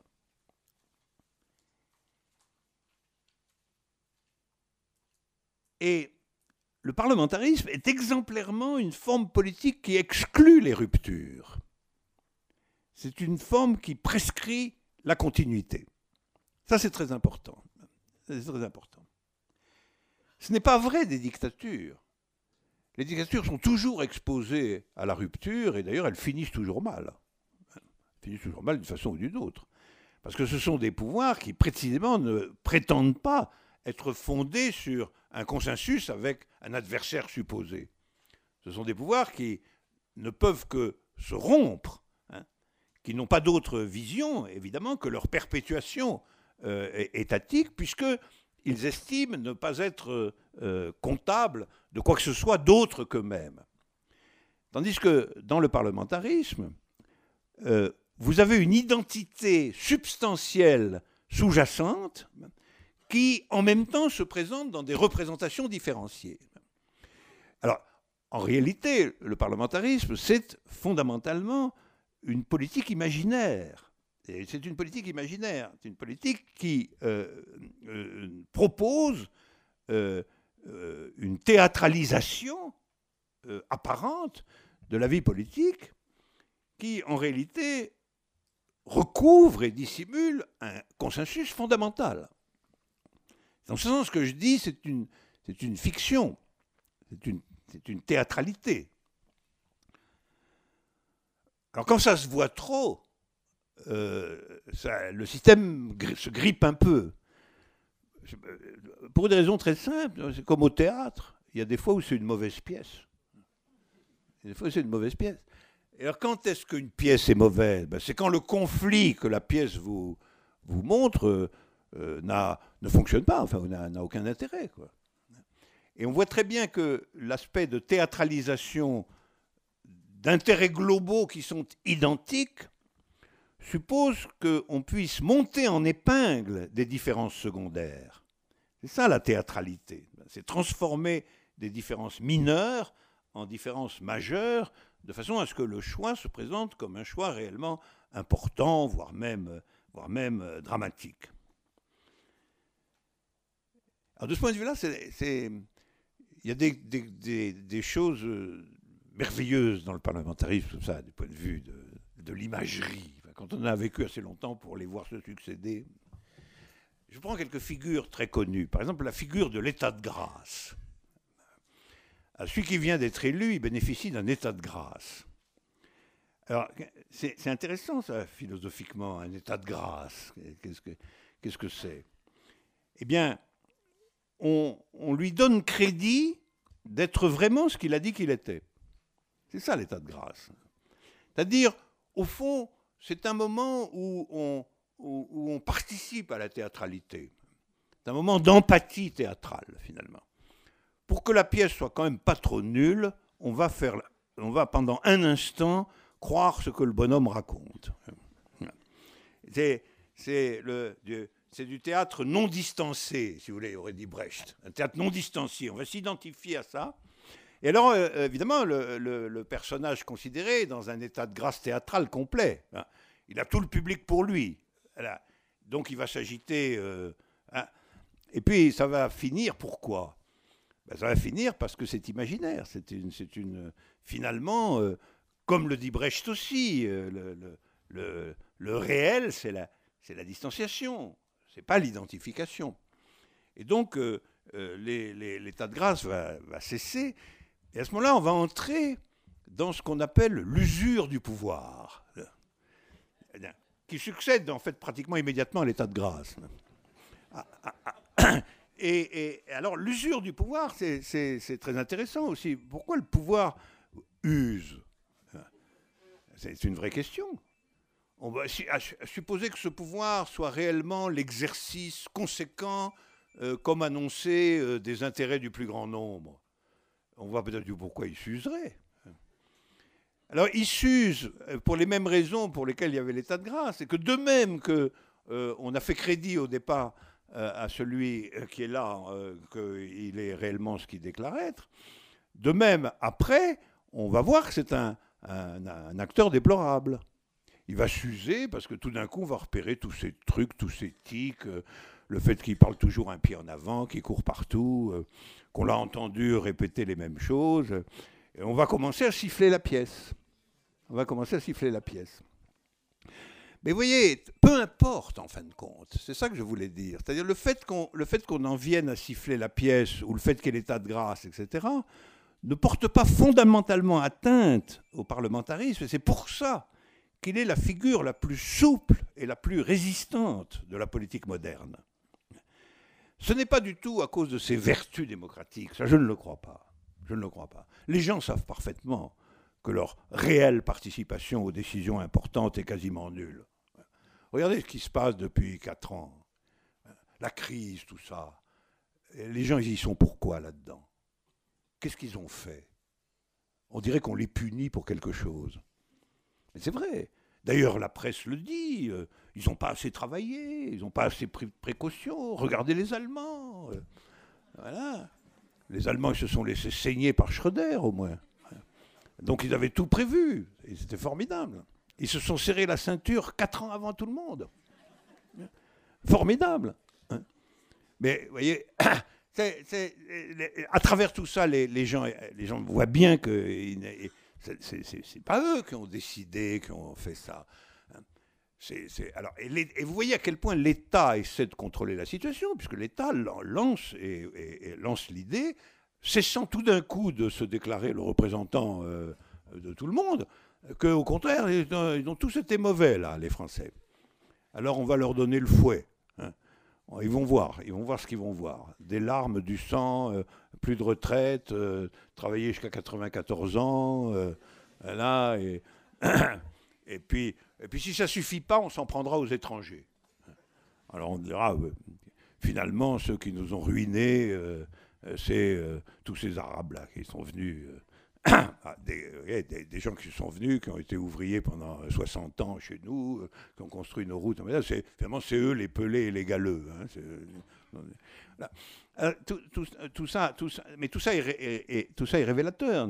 Tout ça indique à quel point, c'était, la conclusion à laquelle je voulais en venir, à quel point dans le régime parlementaire, la solidité et la souplesse des alternances, hein, euh, euh, autorise en réalité une complète euh, organisation de la politique en tant que telle, telle que je l'ai proposé de la définir, par, l'État.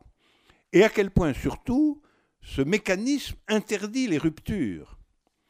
Parce que quand finalement la, quand l'usure du pouvoir s'est trop manifestée, que tout le monde vraiment siffle la pièce, hein, eh ben, Heureusement, il y a les, élections qui arrivent. On va pouvoir changer de troupe. On va pouvoir changer la troupe. Et, la troupe va bénéficier d'un état de grâce. Hein. Elle va nous jouer, elle va nous jouer la, même pièce, mais peut-être mieux. peut-être mieux. Euh, je ne sais pas quoi. les héroïnes seront plus jolies. Euh, pour l'instant, ça ne se présente pas bien du point de vue de la de la, splendeur, de la splendeur du spectacle, mais on, s'y fera, on s'y fera.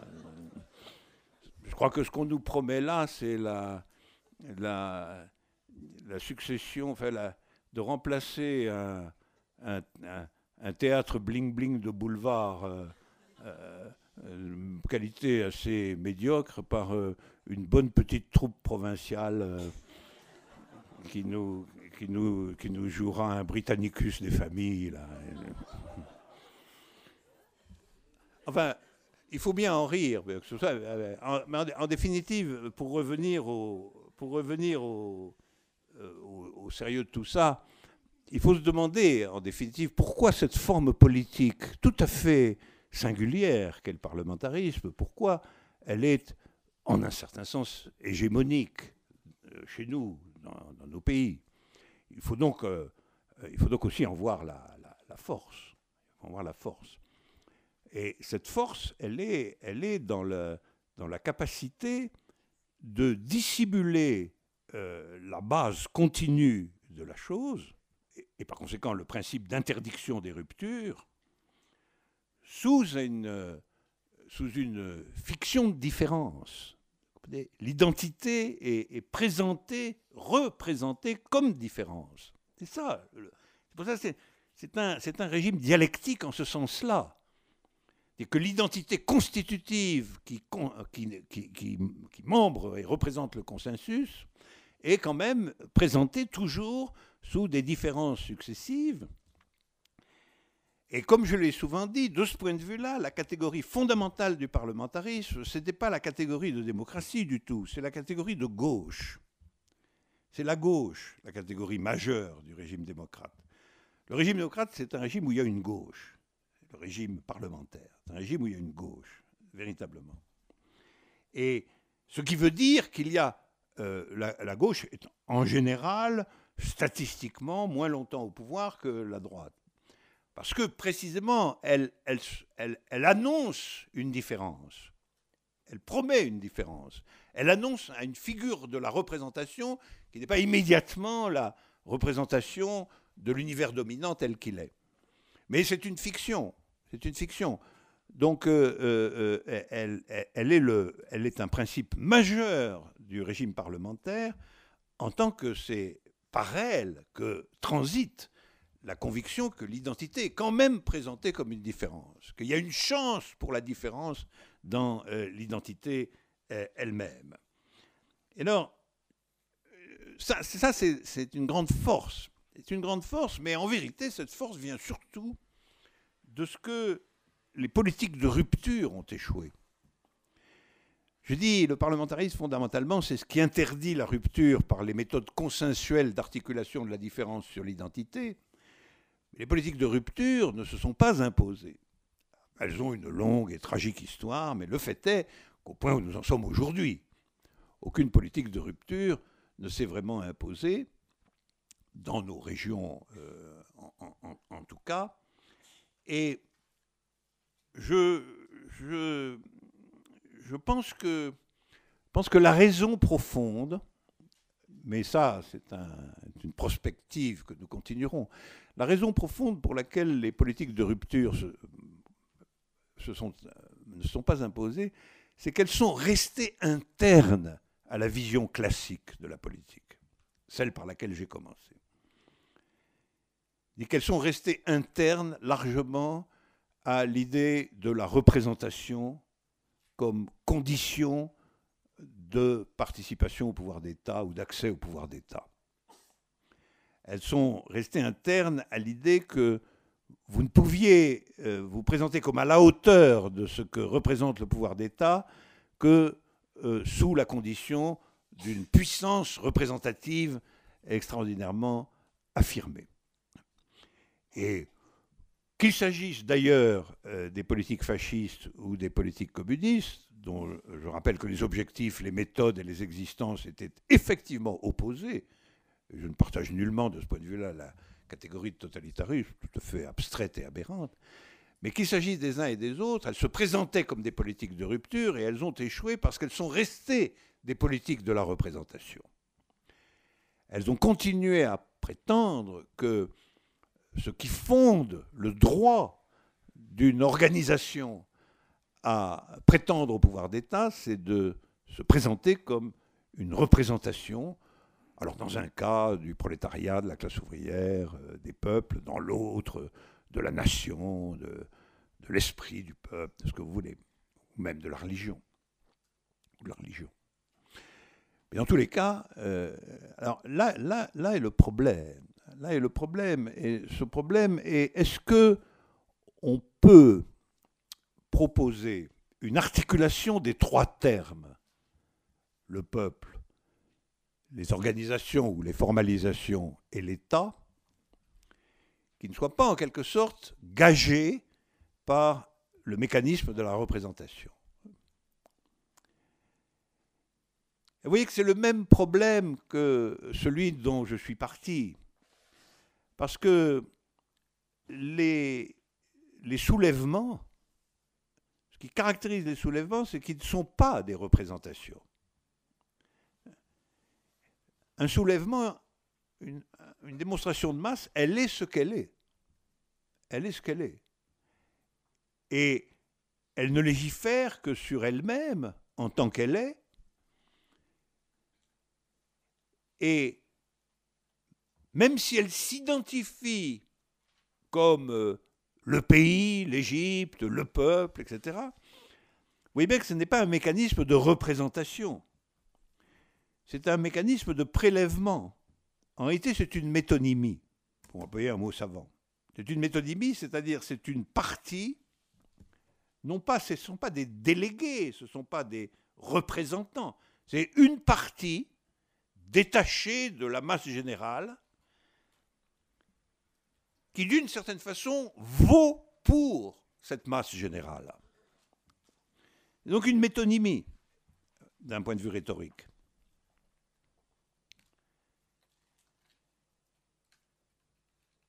Tandis que la représentation parlementaire euh, euh, est un terme qui en représente un autre. Donc elle est métaphorique, disons, si on reste dans la, les analogies rhétoriques. En même temps, on voit bien que on ne peut pas imaginer une stabilisation d'une métonymie, d'un détachement. Ce détachement populaire, qui occupe ces lieux, qui les construit, qui les défend, etc., et qui vaut pour le tout, est en fin de compte destiné à réintégrer à un moment ou à un autre la composition générale. Il ne va pas rester un détachement, ne peut pas rester détaché. C'est contrairement à des représentants. Hein, les représentants, ils peuvent très bien s'installer dans la, figure du représentant. Un député n'imagine pas d'autre avenir que de rester député. Il ne pense pas du tout normal de rentrer dans le rang. Hein. Et ben, si on interroge les députés, le souci principal est quand même celui de savoir qu'est-ce qui va se passer à la prochaine élection. Ça, c'est sûr. Est-ce que je vais être réinvesti? Est-ce que, hein? Et donc, quelle que soit leur, leur honnêteté par ailleurs, hein, c'est absolument normal, c'est logique que la représentation euh, soit prise dans sa perpétuation. Un représentant du peuple, un représentant du peuple, on sait bien qu'en plus, chez nous, c'est un métier. Un métier d'être représentant du peuple. Alors là, je fais une parenthèse, parce que c'est un point qui est souvent discuté. Beaucoup de gens s'imaginent qu'on améliorerait la démocratie en, euh, en disant oui, mais ils n'ont qu'à avoir un seul mandat, et puis après, euh, voilà, et puis on mettra d'autres à la place, ou bien euh, dire qu'il ne faut pas qu'ils cumulent les mandats. Hein. Là, on a l'impression de proposer des réformes démocratiques importantes. À mon avis, c'est entièrement bidon.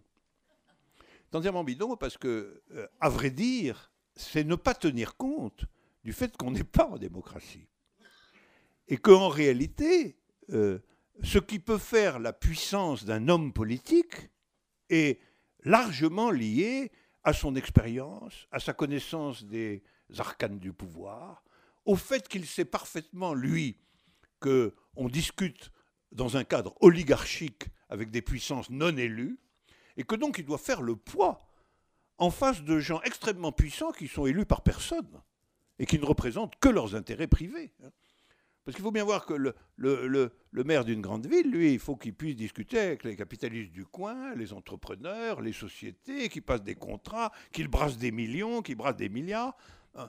Si tout le monde sait qu'il va disparaître à la prochaine élection, eh ben on est assuré qu'alors là, le pouvoir est oligarchique à l'état pur c'est évidemment les administrations d'un côté qui, elles, ne bougent pas, et les grands propriétaires et capitalistes de l'autre qui vont prendre en main les affaires, puis c'est tout.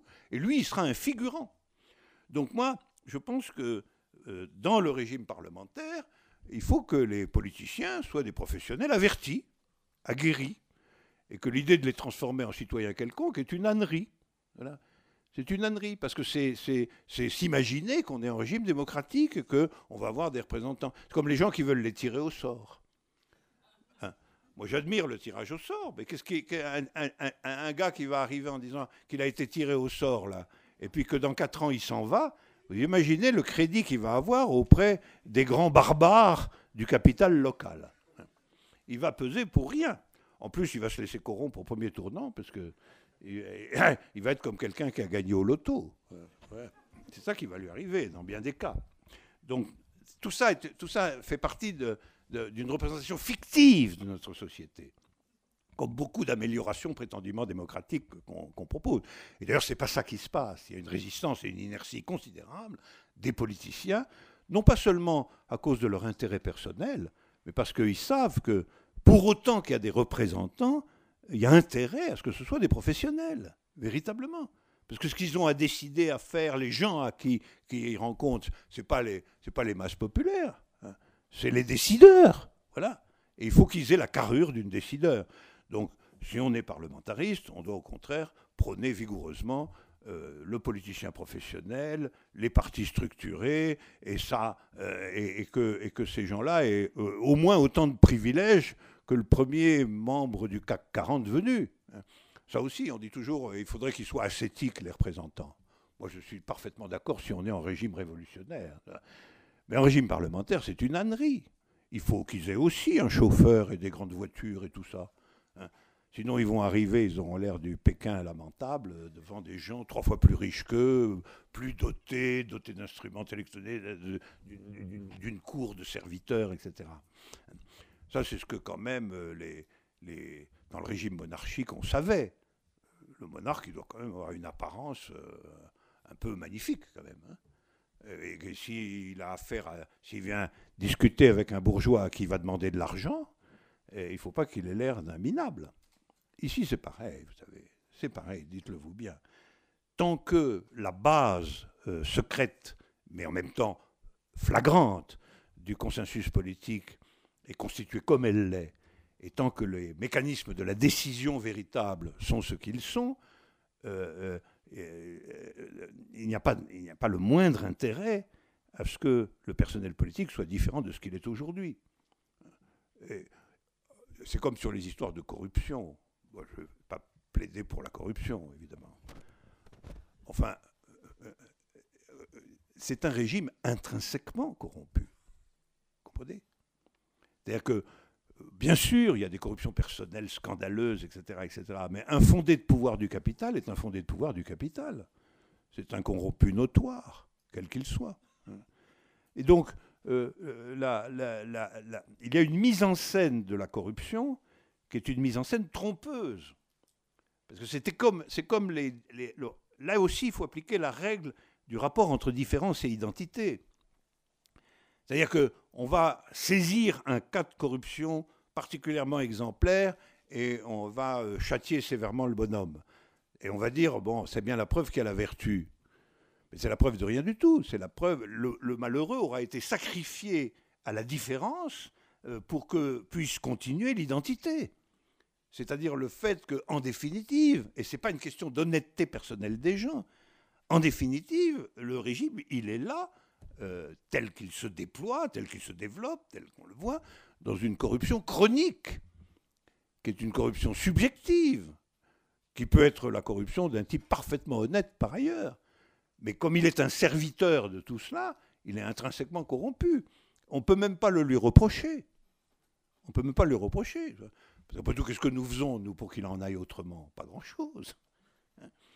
Donc, euh, euh, à partir du moment où on applique à la société politique existante le principe que je propose de voir comment s'articule en elle euh, l'identité fondamentale qui perpétue son existence et la mise en scène des différences qui font exister son animation, et tant qu'on, si on décrit en fait ce que c'est dans nos sociétés que choisir quelqu'un, quelque chose, etc., pour la masse des gens, eh bien, on,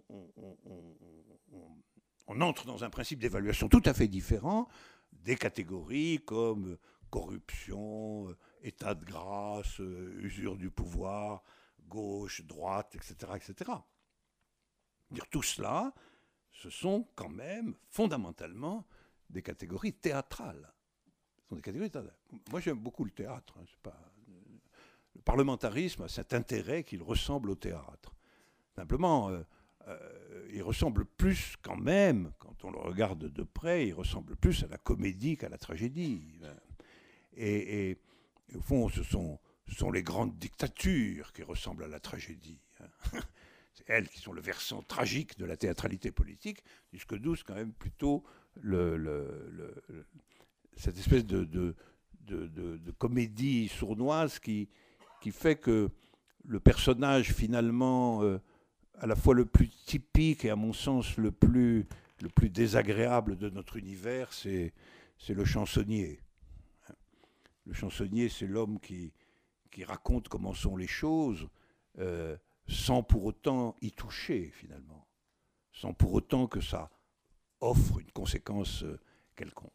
Alors, je, je voudrais maintenant, euh, je voudrais conclure en, quelques mots tout cela, euh, tout cela nous indique que, et pour retourner à la, courbure de, ce séminaire, tout ça nous indique, je crois, que euh, le problème de l'articulation entre les trois niveaux que j'ai distingués doit être reprise à travers l'examen des crises de cette articulation. Et c'est ce que nous avons en ce moment nous avons en ce moment. En ce moment, nous avons manifestement une crise de l'articulation des trois niveaux, parce qu'au premier niveau, celui euh, de l'existence populaire massive, nous avons quand même des soulèvements, des protestations inédits, inédits, quel que soit leur destin. Parce qu'au second niveau, celui des organisations, des associations, etc., nous avons des crises de la différence, c'est-à-dire que nous, ne sommes plus en état de, projeter ou de penser une différenciation radicale ou effective à ce niveau-là. Et troisièmement, parce qu'au niveau de l'État, ce qui gage, je parle pour nos pays, ce qui gage sa continuité, ce qui gage secrètement sa continuité, c'est-à-dire son identité cette fois, est de plus en plus apparent. Et de plus en plus apparent. Ce qui réintroduit progressivement dans le circuit des politiques la possibilité des figures extrêmes.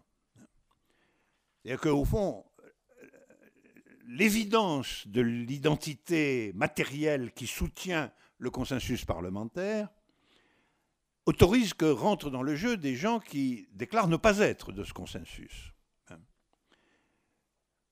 Et par conséquent, ouvre une période trouble et difficile de réintroduction de points de vue différents, c'est-à-dire de différences réelles à l'intérieur du jeu politique.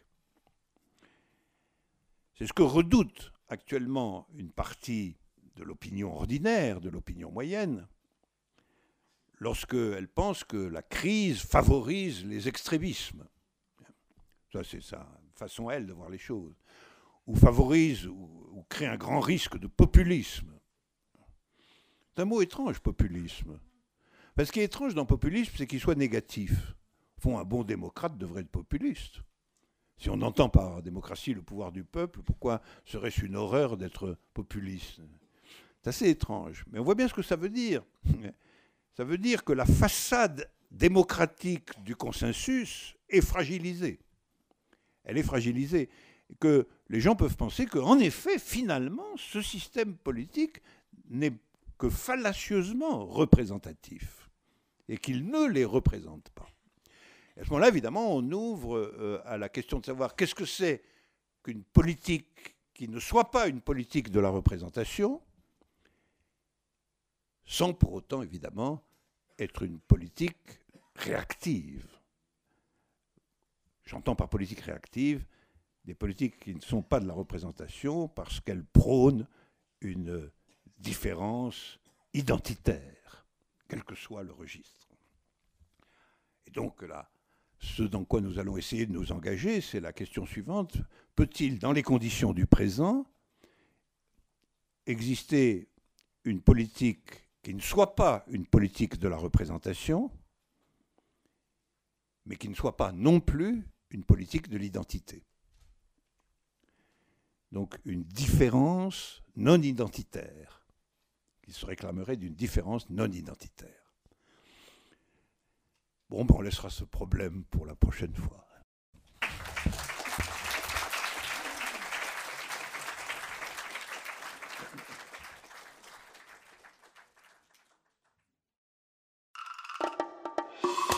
École normale supérieure, savoir en multimédia. Je voulais commencer alors euh, cette séance en vous, en vous lisant, qui nous servira de transition, les toute dernière ligne de euh, la République dans, dans cette version. Et euh, en étant attentif dans ces dernières lignes à ce qu'elles impliquent et sur quoi nous, nous enchaînerons, ce qu'elles impliquent quant à ce qu'est en réalité la philosophie finalement. C'est-à-dire quelle est sa destination, quel est son, quel est son intérêt, autre que d'être naturellement une, discipline euh, académique parmi d'autres. Alors, euh, je, situe ce passage, c'est vraiment la dernière page. Euh, on est au moment où R, le pamphilien, revenu du pays des morts, raconte ce qu'il a vu. C'est le célèbre mythe d'R, le pamphilien, qui est la conclusion de la République et où euh, il raconte comment il a vu euh, les morts dans l'autre monde euh, et comment il les a surtout vus choisir leur vie. Donc il y a le choix des vies, qui est un passage tout à fait étonnant, où, d'ailleurs Platon souligne que le problème du changement de vie, et ça on, peut l'appliquer naturellement à la question de la vie réelle, hein, il a pas c'est un mythe. C'est un mythe, mais qui doit être déchiffré indépendamment, en un certain sens, de la question de la survie de l'âme. C'est la question de savoir qu'est-ce que c'est que changer de vie. Qu'est-ce que c'est que changer de vie? Or, changer de vie, c'est au fond, nous y reviendrons, c'est au fond ce que Platon propose. Il propose en réalité, il propose en réalité que la, philosophie soit le point d'appui d'un changement de vie, c'est-à-dire d'un accès à ce qu'il appellera la, vraie vie, la, vie euh, véritable, la vie digne d'être vécue. Et donc, on peut interpréter naturellement ce mythe terminal comme euh, résumant les difficultés fondamentales et la portée de la question du changement de vie ou de la construction de la vraie vie euh, à l'intérieur de la vie ordinaire. Et euh, ce que Platon indique, c'est, c'est, comment vaincre le poids pulsionnel du passé. C'est-à-dire comment vaincre le poids pulsionnel de l'ancienne vie. C'est ça, ça, la thèse fondamentale. Et là encore, il faut déchiffrer le mythe. Ce que Platon raconte, c'est des histoires de gens qui font des choix aberrants euh, euh, parce qu'au lieu de prendre réellement une nouvelle vie, ils prennent un décalque de la vie ancienne, soit positivement, soit négativement. Et Platon montre bien que les deux euh, peuvent avoir des conséquences désastreuses. Ce n'est pas simplement parce que finalement on choisit la vie sous la détermination de l'autre vie, mais ça peut être tout simplement qu'on choisit par hostilité à l'autre vie, ce qui n'est pas plus raisonnable, ce qui n'est pas plus rationnel. ça, c'est un problème très intéressant, parce que là, au fond, s'il n'y a pas l'hypothèse d'un changement de vie, j'y reviendrai, on peut soupçonner que la philosophie n'a pas beaucoup d'intérêt. C'est-à-dire si si la vie est structurée du dedans de telle sorte qu'elle ne peut continuer que selon euh, ses propres lois immanentes, ben la, la, philosophie ne sert à rien. Elle ne sert à rien parce qu'elle n'a pas, pas de, puissance subjective. Elle ne peut pas éclairer, en tout cas, ce que serait l'accès ou l'ouverture à une autre vie, à une vraie vie interne à la vie réelle. Donc il faut bien admettre qu'il y a une, qu'il y a une marge d'incertitude, quelque part. C'est-à-dire que le passé n'est pas une détermination rigoureuse du présent ou de l'avenir. Si on n'admet pas ça, d'une certaine manière, la question du changement de vie n'a pas de sens. Et si la question du changement de vie n'a pas de sens, alors, en vérité, comme il n'y a pas de, puissance du choix, la philosophie n'éclaire rien, parce que ce qu'elle doit éclairer, c'est précisément ce choix. Alors, ça se termine là-dessus, la République. C'est très impressionnant, parce que ça se termine sur une figure mythique, mais qui récapitule non pas tant les solutions proposées par Platon dans le reste de la République, que la question fondamentale à laquelle il répond. Et c'est un peu comme si le livre était construit par succession de questions successives qui s'avèrent finalement être toutes concentrées dans une question terminale, qui est euh, exactement celle-là. C'est-à-dire la question, on a donné tout ce que pouvaient être les principes de la vraie vie, mais en dernier ressort, comment peuvent-ils servir? Quel est le champ d'exercice de ces principes? Le champ des principes, c'est forcément euh, quelque chose qui a trait au choix.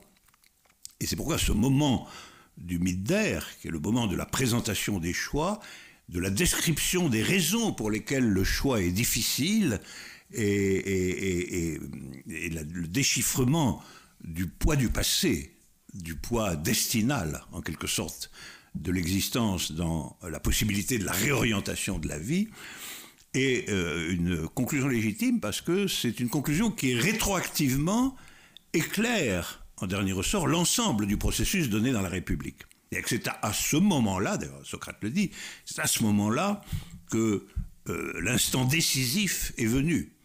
L'instant décisif, celui où un événement existentiel, finalement, va réorienter l'existence dans une clarification dont, pour part, la philosophie est capable. Voilà, je voulais situer ce, bit d'air très souvent commenté, mais qui est euh, une conclusion tout à fait extraordinaire, à mon avis, de ce point de vue-là, parce que euh, sur l'éternelle question de savoir si la philosophie, ce sont des questions ou des réponses, enseignement scolaire de la philosophie. La philosophie, ça consiste à poser des questions et à ne pas donner de réponse, hein, ou quelque chose comme ça. Hein. Ce qui n'avance pas beaucoup, euh, finalement. En réalité, la, thèse sous-jacente de, Platon, c'est que la philosophie doit construire la vraie question à partir des euh, réponses qu'elle peut anticiper à cette question. Euh, ça, c'est un cheminement tout à fait remarquable et tout à fait différent de euh, il y a un problème et on donne une solution, ou bien il y a une question et c'est, la question qui compte et y a pas, la réponse ne compte pas ou est impossible ou est incertaine. C'est une construction tout à fait différente qui est que la question, en un certain sens, dans sa fonction synthétique et fondamentale, vient à la fin, en effet mais elle vient à la fin non pas parce qu'elle a été construite comme question, mais elle a été construite dans le système des réponses possibles à la situation effective de la question qui sera donnée à la fin, et qui est en vérité la question du choix.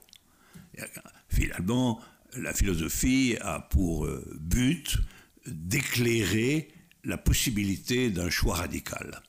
C'est ça d'un choix d'existence qui soit radical. C'est ça son but, son enjeu. Et c'est pour ça que ça se termine par ce mythe d'air où on choisit sa vie. Et, c'est vraiment, en fin de compte, la question. Et alors, euh, c'est pour ça qu'il y a tant de fables racontées sur euh, le fait que les gens choisissent leur vie de travers. Euh, et que, en réalité, la philosophie, ça n'est que cette mince distance entre un choix mal éclairé parce qu'il est dans la pesanteur du passé et un choix bien éclairé parce que tout en tenant compte de cette pesanteur du passé, il ouvre à une sorte de déclinaison possible, un clinamen de la vie, si vous voulez, qui est euh, ce que la philosophie est en mesure réellement d'éclairer et de tenir. Et alors, euh, donc c'est ça le, mythe d'air. R, euh, le pamphilien raconte tout ça, et puis il raconte la fin quand ils ont tous choisi, euh, qu'ils sont rassemblés dans un pré, qu'ils ont vu les, les, déesses euh, leur accorder le choix qu'ils ont fait. Et c'est l'extrême fin du récit que fait R.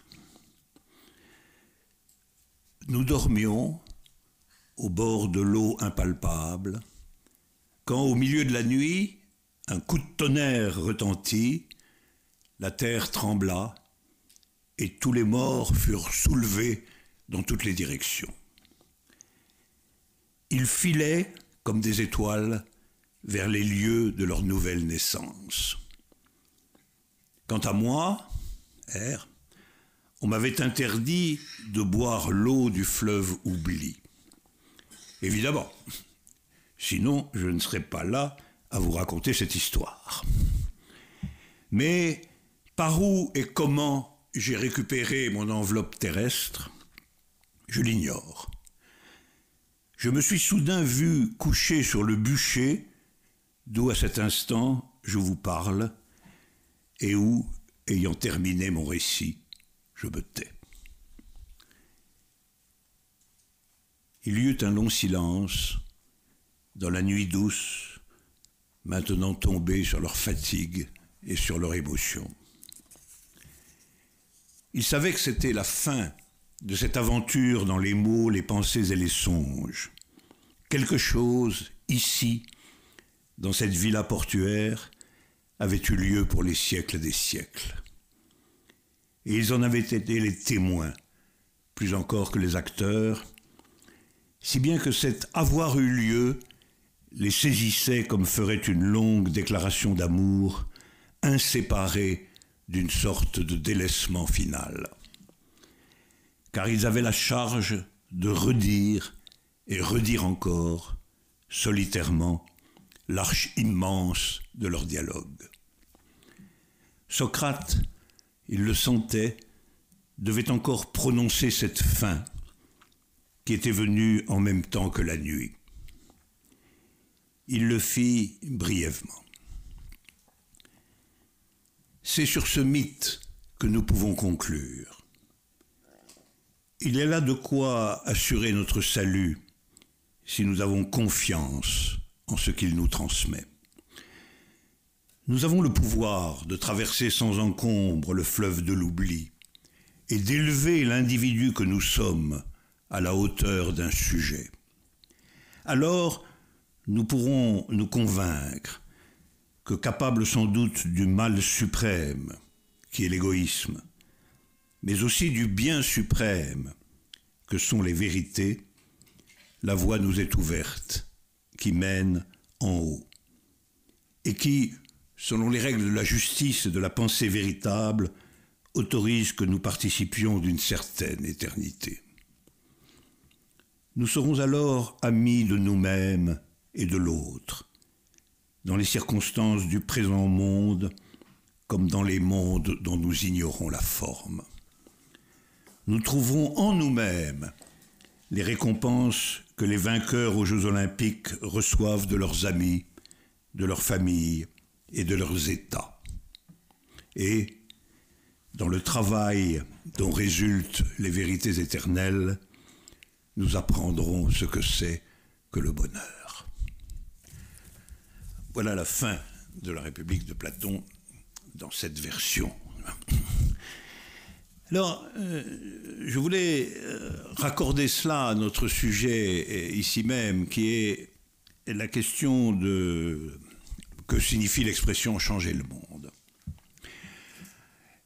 En vérité, je pense que ce que nous pouvons dire, c'est que il faut sans doute abandonner l'idée que changer le monde, c'est suivre le mouvement de sa transformation naturelle, comprendre ou avoir l'intelligence de sa destination, avoir le savoir de ses lois propres et constater ou anticiper euh, ce qui peut advenir. En réalité, on le voit bien là, euh, changer le monde, changer le monde, c'est c'est faire que, que de nouvelles vérités travaillent dans l'apparaître de ce monde.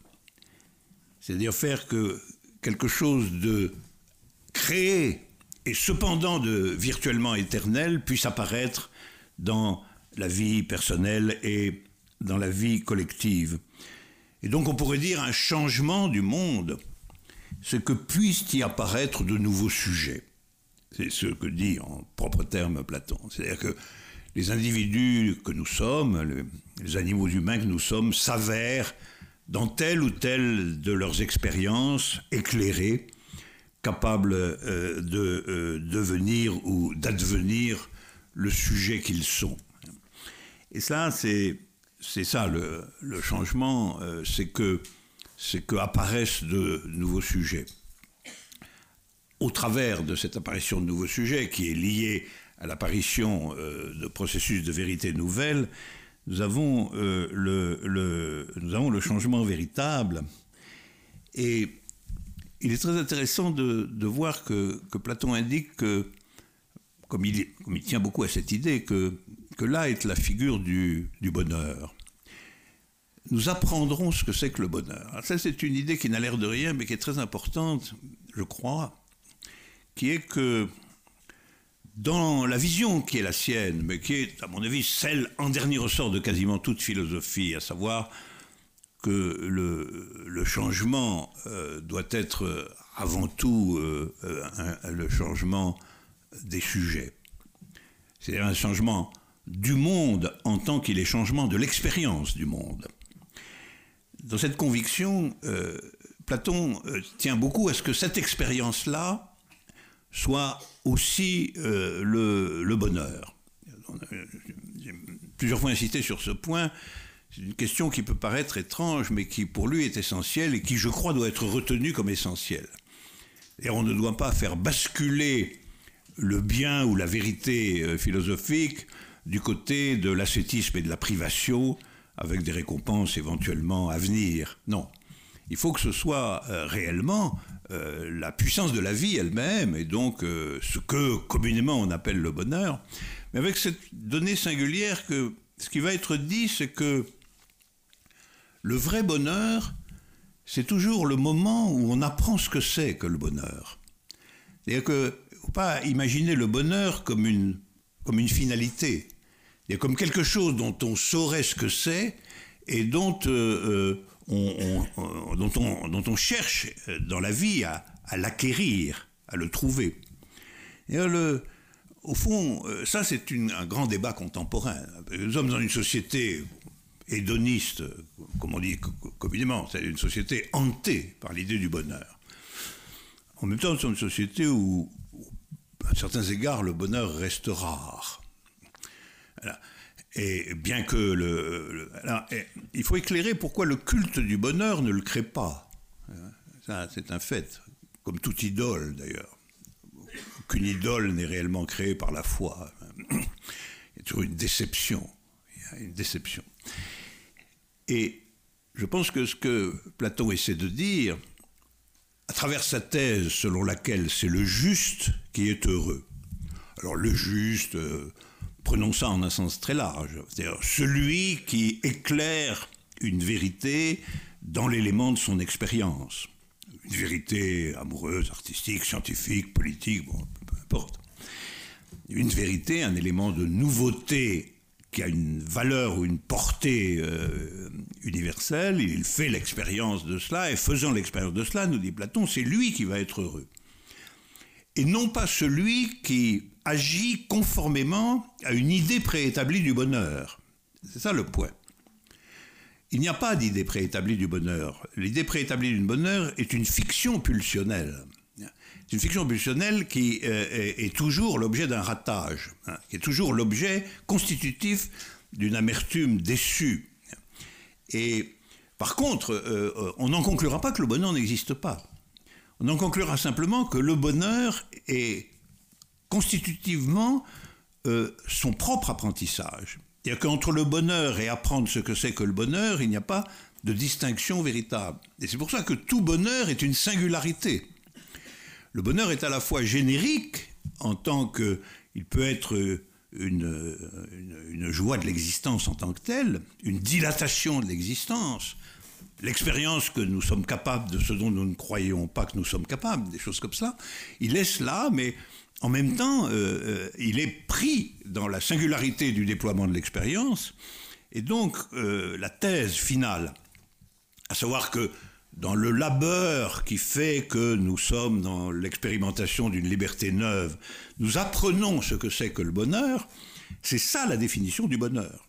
Le bonheur, c'est apprendre qu'il existe, le bonheur. Et ça n'est pas le chercher ou le poursuivre. Parce que si vous voulez le poursuivre, cela veut dire que vous êtes capable d'en donner une définition préétablie, et cette définition préétablie va fuir euh, par, tous les, par tous les côtés. Alors, en somme, euh, si l'on admet que changer le monde, c'est euh, de manière essentielle faire advenir dans l'apparaître mondain une nouvelle subjectivité ou de nouveaux sujets, alors on dira que c'est une seule et même chose que de faire l'apprentissage de ce que c'est que le bonheur. Et que donc, en tant que c'est une nouvelle expérience, c'est la création d'un bonheur nouveau, ce n'est pas du tout la répétition d'une expérience formalisable du bonheur universel, c'est euh, l'expérience d'un, d'un bonheur nouveau, c'est-à-dire l'expérience d'une figure de l'existence ou de la vie inédite au point qu'on apprend à travers elle cette figure de dilatation de l'existence ou de subjectivation du monde qu'elle est euh, par elle-même je crois que ce, point me, semble tout, à fait important et je pense que c'est pour cela que Platon l'a mis à l'extrême fin de sa République, dans la question qui le hante de savoir euh, quelle est la, relation entre justice et bonheur finalement. Et la proposition qu'il fait, c'est que il y a une instruction du bonheur corrélative, intrinsèquement liée à l'expérimentation de la justice, mais l'expérimentation de la justice, c'est celle du vrai, du bien, quelque, peu importe le nom, et qu'il ne faut pas confondre euh, cette expérience de l'apprentissage du bonheur avec une expérience finalisée de la recherche du bonheur. Et donc, le point de départ du bonheur ne peut pas être la représentation qu'on s'en fait. Voilà, c'est ça le grand point représentation du bonheur peut être la représentation, euh, le, point de départ, c'est une subjectivation. C'est une subjectivation de quelque chose dont la valeur intrinsèque ou l'universalité particulière n'est pas une présentation de la figure du bonheur. Donc, si le bonheur vient finalement à la fin de la République, c'est parce que le, bonheur en tant que représentation n'est jamais au début. Voilà c'est une, une, allégorie significative que la position finale de la question du bonheur, enfin, on ne peut, il est soutenu là que on ne peut savoir ce que c'est que le bonheur que parce qu'on est heureux. Et on ne, peut, pas être heureux parce qu'on sait ce qu'est le bonheur. Hein, alors ça, c'est une grande différence euh, existentielle et spéculative en même temps concernant la théorie du bonheur. La théorie du bonheur qui est importante aujourd'hui parce que c'est un débat, euh, un débat interne euh, sur qui est heureux. vous savez, il y a eu des sondages là-dessus, on en parle périodiquement. Les, les gens les plus heureux du monde, c'était les citoyens du Bangladesh. C'était comme ça. On avait demandé êtes-vous heureux? C'était les citoyens du Bangladesh qui avaient répondu massivement qu'ils étaient heureux. Les plus malheureux, c'était les Allemands, ça on n'en sera pas étonné. Et leur grand génie philosophique ne les en avait pas sauvés. C'était les pauvres Allemands. Les Français, c'était comme ça. Je crois qu'ils confondent le bonheur avec le fait d'être contents d'eux-mêmes. Parce que non, pas la même chose. pas la même chose d'être content de soi et d'être heureux. Bon, eh, eh, être heureux, être heureux, mais quand, oh, en réalité, si on s'interroge sincèrement, être heureux, c'est en effet toujours une surprise. C'est effectivement toujours aussi en même temps l'apprentissage de ce que c'est. Ça, je crois que c'est une description que, que, tout le monde peut reconnaître. Euh, c'est pas, c'est pas un, on peut dire, bon, euh, être heureux, c'est si j'aime quelqu'un, je suis bien installé, j'ai un bon métier, j'ai des enfants charmants, euh, je vais en vacances dans des pays radieux, etc. Mais finalement, euh, ben, ça, ne fonctionne pas comme ça. Ça ne fonctionne pas comme ça. Même pour ceux qui ont tout ça, qui ont voulu tout ça, ça ne fonctionne pas comme ça. Il y a toujours un élément de surprise irréductible. Et cet élément de surprise irréductible, c'est qu'il n'y a pas de concept anticipé de ce que c'est parce que c'est dans un rapport de singularité à la subjectivité et, à l'expérience. C'est pour ça que on peut peut faire cette expérience dans des circonstances totalement variables et incalculables.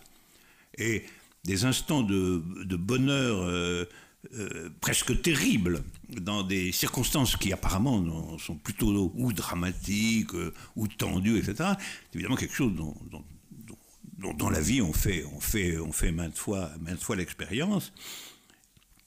Tout ça pour dire que cette question du bonheur est étroitement associée, en effet, à la question du changement, à la question de l'irruption dans la vie de quelque chose d'incalculé, d'imprévisible, dont on va traiter ensuite les conséquences, et qui euh, va vous faire, si je puis dire, présent du bonheur, euh, mais euh, sans que sans qu'il soit possible de transformer ce présent en un calcul.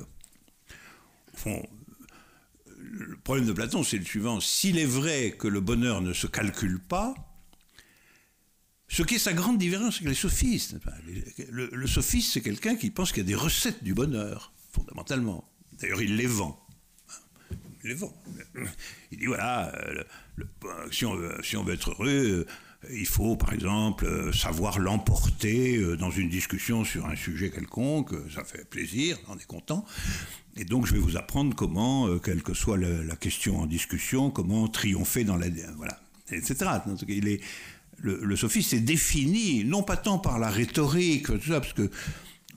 on voit que Socrate, s'y connaît en rhétorique. Il s'agit de rouler les gens dans la farine aussi bon que les autres. C'est pas, donc pas ça qui fait la démarcation. Ce qui fait la démarcation, c'est précisément la conviction sophistique que dans la vie, ce qu'il faut, c'est savoir calculer le bonheur. Il y a la stratégie existentielle du bonheur.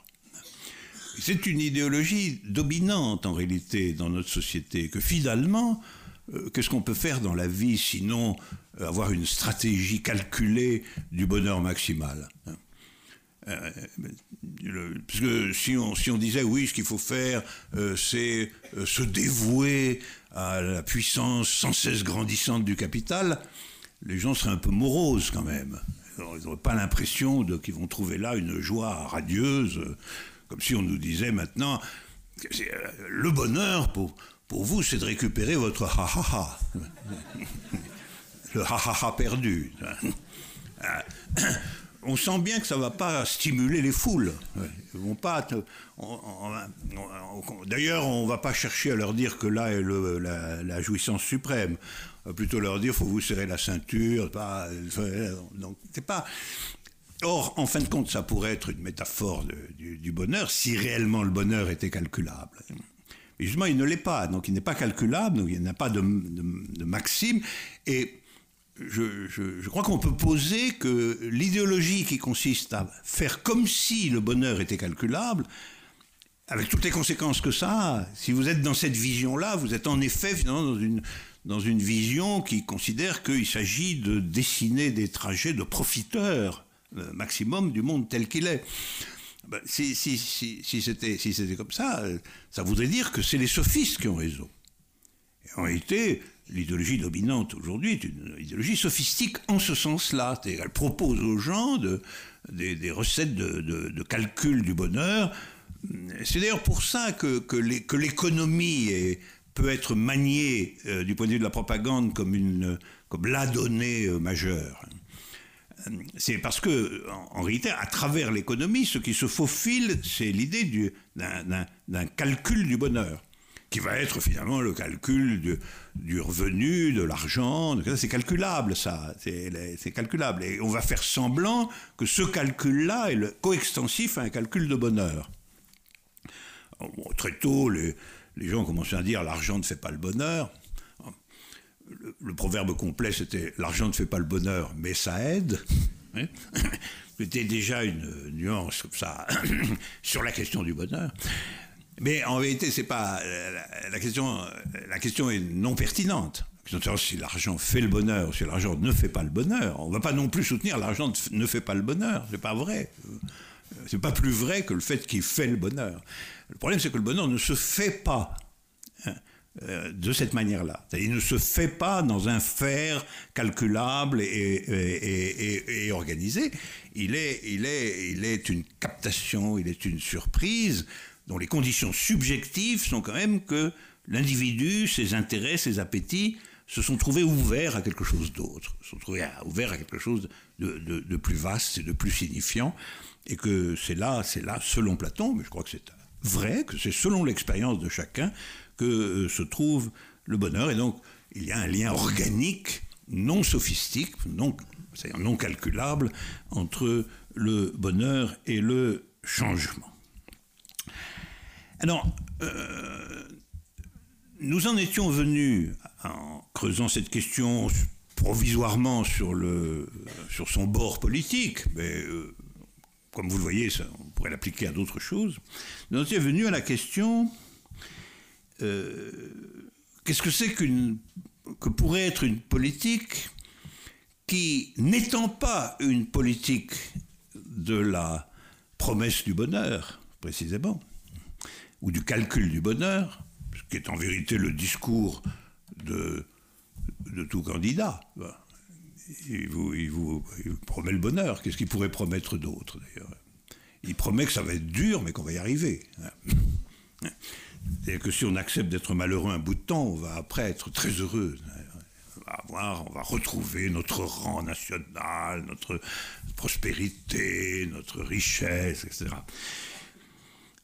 Et alors, euh, si ce qu'on dit là est vrai, et si euh, la question du bonheur est liée à la subjectivation de ce qui a euh, une valeur d'excès sur la simple vie intéressée, hein, alors la, la politique ne peut pas être une politique de promesse du bonheur, pas même de promesse stratégique du bonheur. Hein.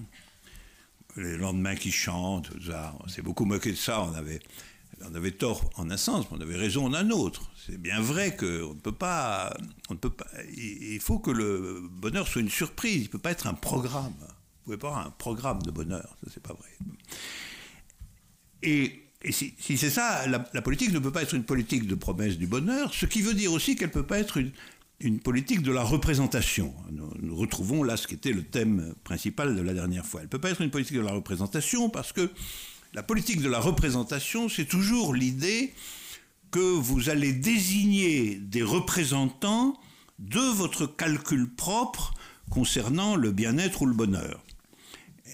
C'est-à-dire que vous allez soutenir des gens qui font que, euh, à travers des calculs de groupe, le groupe social auquel vous appartenez, la situation, etc., vous paraissent aptes à euh, finalement aider à un calcul général, un calcul collectif concernant euh, les figures euh, du bonheur. On a dit il faut s'arracher progressivement à cette figure, c'est-à-dire et considérer que, en réalité, c'est le processus politique lui-même, en tant que tel, qui offre la possibilité de la surprise du bonheur, et non pas sa fonction instrumentale au vu d'un bonheur calculé.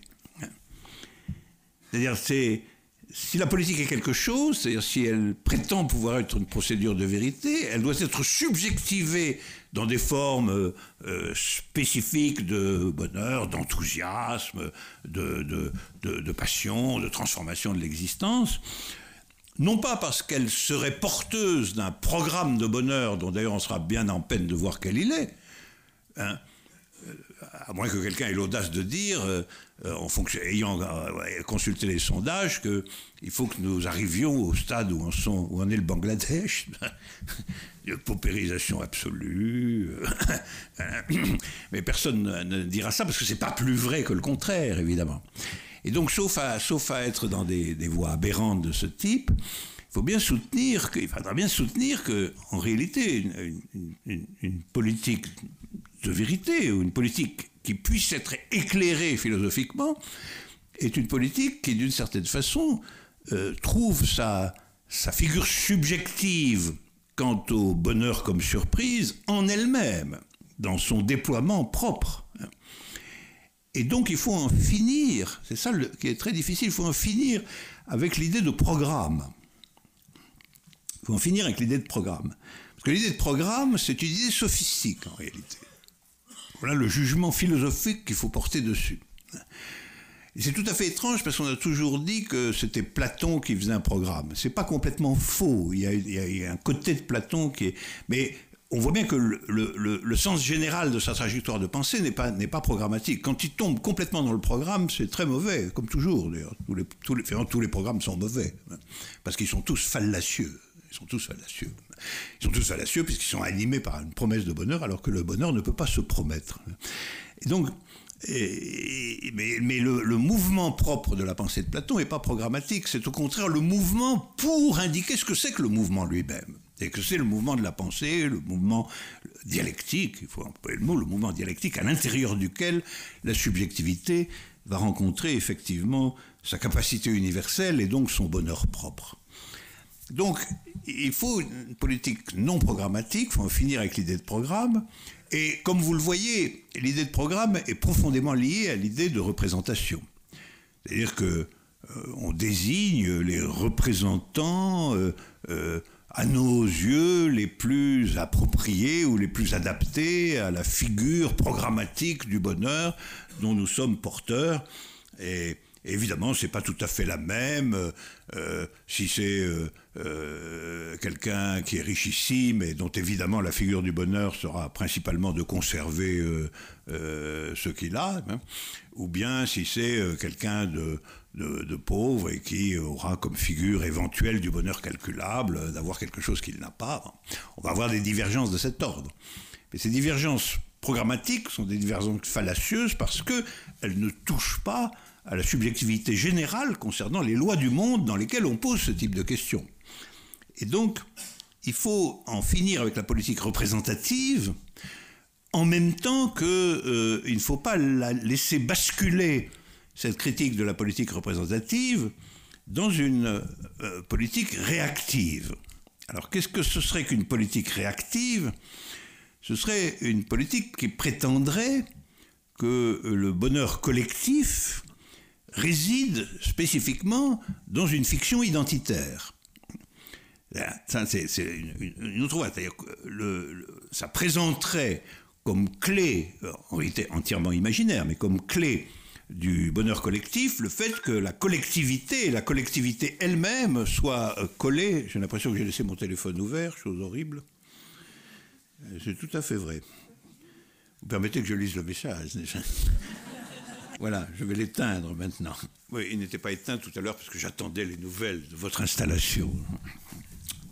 Voilà, alors, donc je, je, reprends la, la, politique programmatique, la politique de représentation euh, doit être abandonnée, mais ce qui, est créé euh, dans le découvert de ce type de politique, c'est une nouvelle chance donnée à des politiques en un certain sens plus archaïques, dont la figure programmatique, euh, la figure de la, promesse de bonheur, est directement dans l'idée d'une jouissance de la figure identitaire, de la figure fermée de l'identité.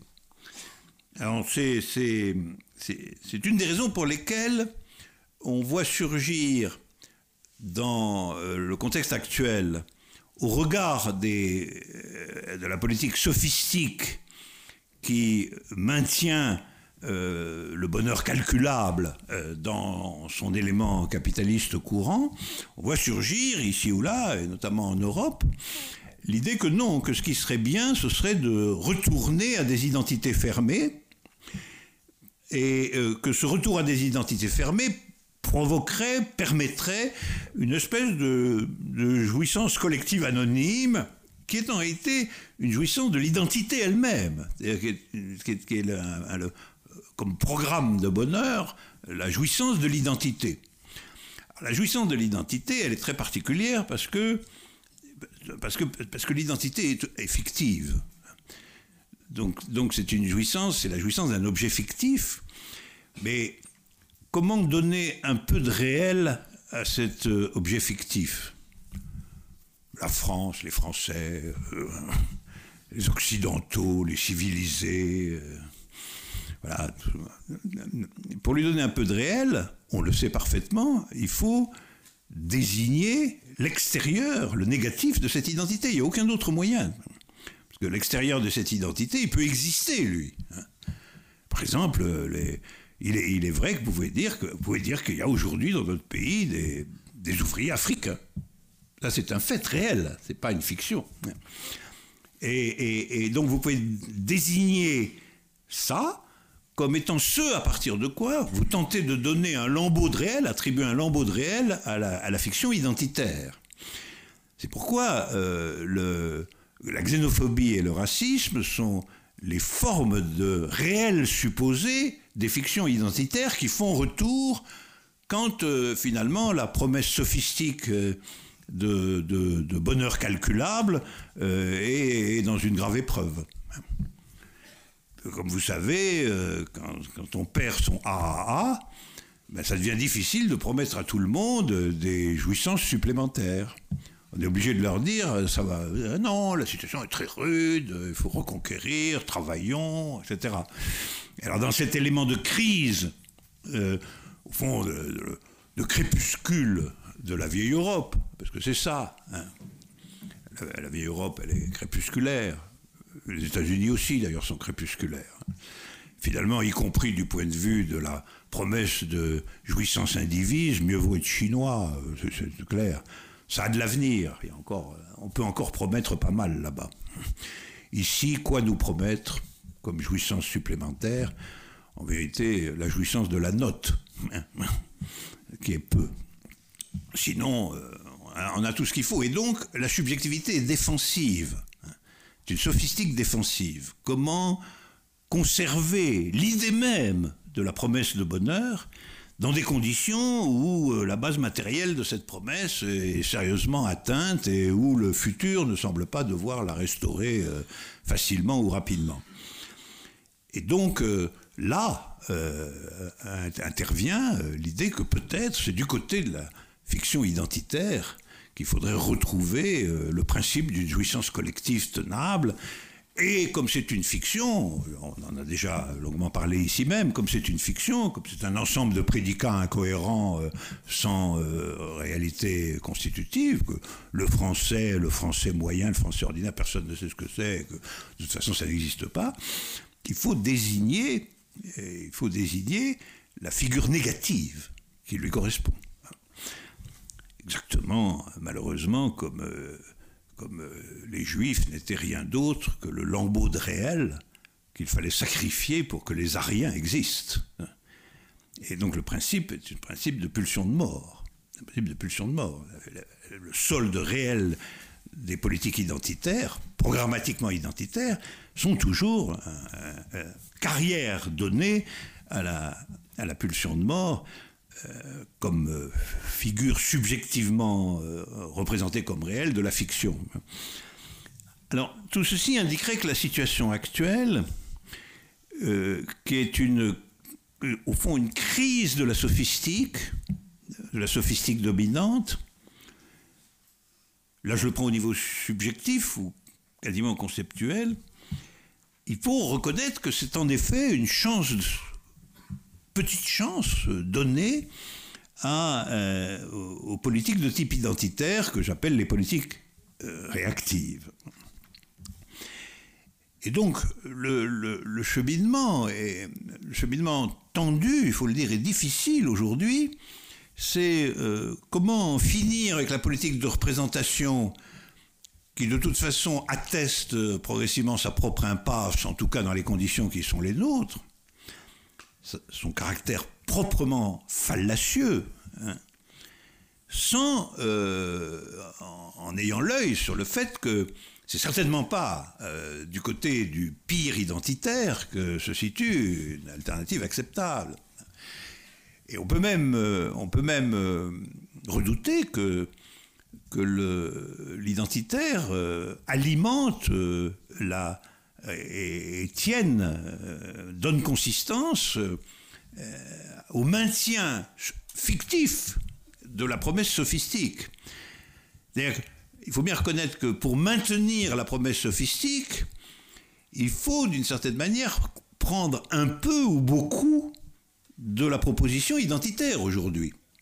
C'est tout le mécanisme quand même de la de la politique que nous connaissons, qui d'un côté euh, euh, se présente comme une politique de crise, de mobilisation générale, euh, pour retrouver, retrouver quoi? Ben, Retrouver le calcul du bonheur, hein, le calcul du bonheur perdu, et qui, d'autre part, pour passer, euh, euh, pour faire ce passage, emprunte quantité de traits à la politique identitaire et à l'idée du bouc émissaire, de la persécution des étrangers, de, de, la xénophobie rampante, etc., etc.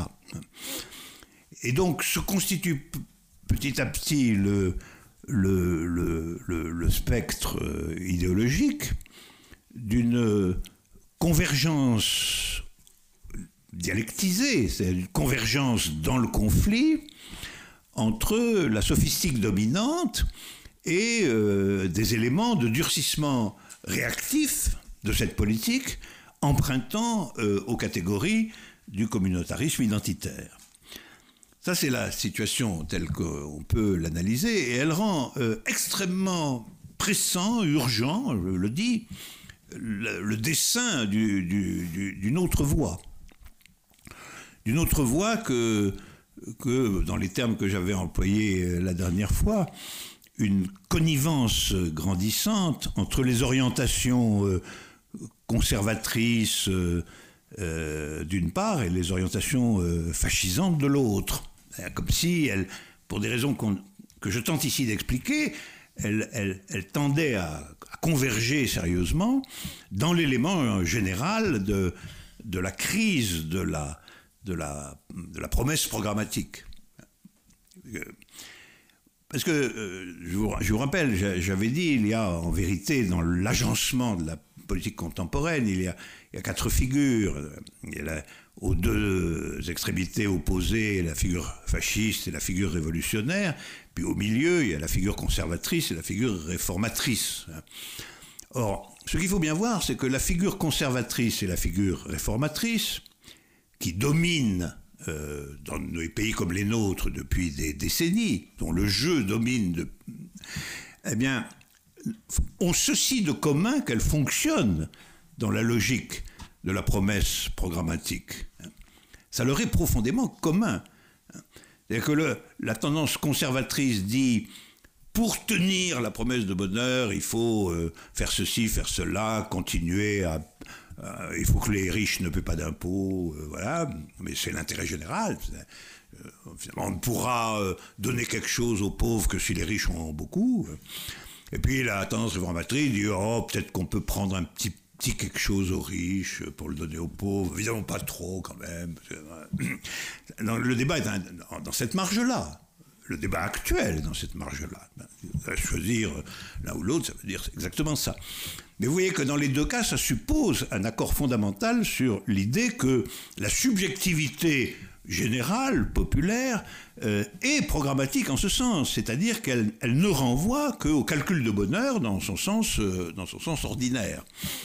Si, euh, si cette promesse programmatique, cette allure programmatique se dérègle d'une manière ou d'une autre, ce qui signifie principalement qu'il devient extrêmement difficile de distinguer la gauche de la droite, pour le dire euh, en termes courants, alors effectivement, il va y avoir nécessité pour maintenir simplement le jeu général d'emprunter des éléments à l'autre figure, alors conservatrice archi-réactionnaire, la figure, la figure qui, elle, ne promet pas en réalité euh, le bonheur calculable, mais euh, propose une espèce de, jouissance collective de l'identité qui se maintient réactivement contre la dénonciation, enfin dans l'élément de la dénonciation de toutes les menaces qui lui sont extérieures. Voilà, alors vous reconnaîtrez là un schéma qui est à la fois abstraitement euh, très général, mais qui en même temps est euh, tout, à fait, euh, tout à fait adéquat à la, à la, à la conjoncture actuelle et qui nous, nous, amène à nous, à nous demander, du point de vue de, changer le monde, à la question que changer le monde, si réellement c'est ce que j'ai dit, c'est-à-dire lié à des figures novatrices de subjectivation, alors le, problème dans le champ politique, c'est, d'en finir avec la promesse programmatique et l'ensemble du système politique qui lui est, lié, sans euh, du tout faire ressurgir des figures identitaires. Voilà. Ce qui oblige euh, comme toujours en politique, à une espèce de recherche ou, de lutte qui est sur, sur deux fronts et pas un seul. C'est une caractéristique formelle que je crois indubitable, démontrable, de toutes les politiques, disons, d'émancipation, de toutes les politiques euh, réelles, finalement. Toutes les politiques ayant un rapport à la vérité, c'est-à-dire que elles ont toujours deux adversaires et non pas un seul. Dans le jeu entre conservateurs euh, et, réformateurs, l'idée fondamentale, c'est qu'il y a un seul adversaire sérieux. Les autres, c'est du folklore. C'est du un contre un. Et on. les, les, perturbations de ce jeu sont considérées comme pathologiques. Dans le cheminement d'une politique qui précisément ne s'identifie pas par un contre-programme, qui n'est pas dans la fiction programmatrice de la promesse du bonheur, il y a, euh, toujours deux adversaires. Et tout combat politique est un combat sur deux fronts, en réalité. Toujours c'est un, point, un point absolument, absolument, absolument essentiel. Et c'est sa difficulté aussi. C'est sa difficulté. Alors là, dans la conjoncture présente, on voit bien que le sur deux fronts, c'est euh, euh, pour une part euh, naturellement contre l'état dominant des choses, c'est-à-dire le jeu alterné de la figure conservatrice et de la figure réformatrice sur le sol commun d'un programme de bonheur calculable pour les différents groupes sociaux. Mais d'autre part, c'est évidemment aussi euh, le combat contre la figure du retour à la jouissance identitaire dans sa figure euh, brutalement réactive. Et c'est sur deux fronts, même si, comme je vous le disais, la, la, la contiguïté de ces deux figures est aggravée aujourd'hui pour les raisons qui sont la crise de la politique programmatique. Alors, on peut récapituler tout ça en disant que si on, cherche à se demander ce que c'est qu'une politique qui change le monde, ou qu'est-ce que c'est que, que, la figure du changement du monde dans l'apparaître en tant que figure politique, on peut le, résumer en, en, quatre idées peut-être que, je formulerai ainsi. Premièrement, indépendance du processus politique euh, par rapport à l'État.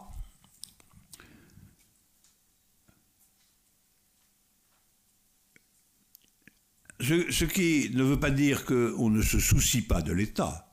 C'est absurde. Évidemment, on en a le, on y porte le plus grand intérêt à ce que fait le pouvoir, ce que fait l'État, etc. Mais euh, ce qui veut dire que euh, la construction du processus politique est indépendante de ce que prescrit l'État en la matière. C'est-à-dire qu'il euh, faut que soit attestée une rupture avec le processus constitutionnel ou formel tel que l'État le prescrit comme définissant le champ de la politique.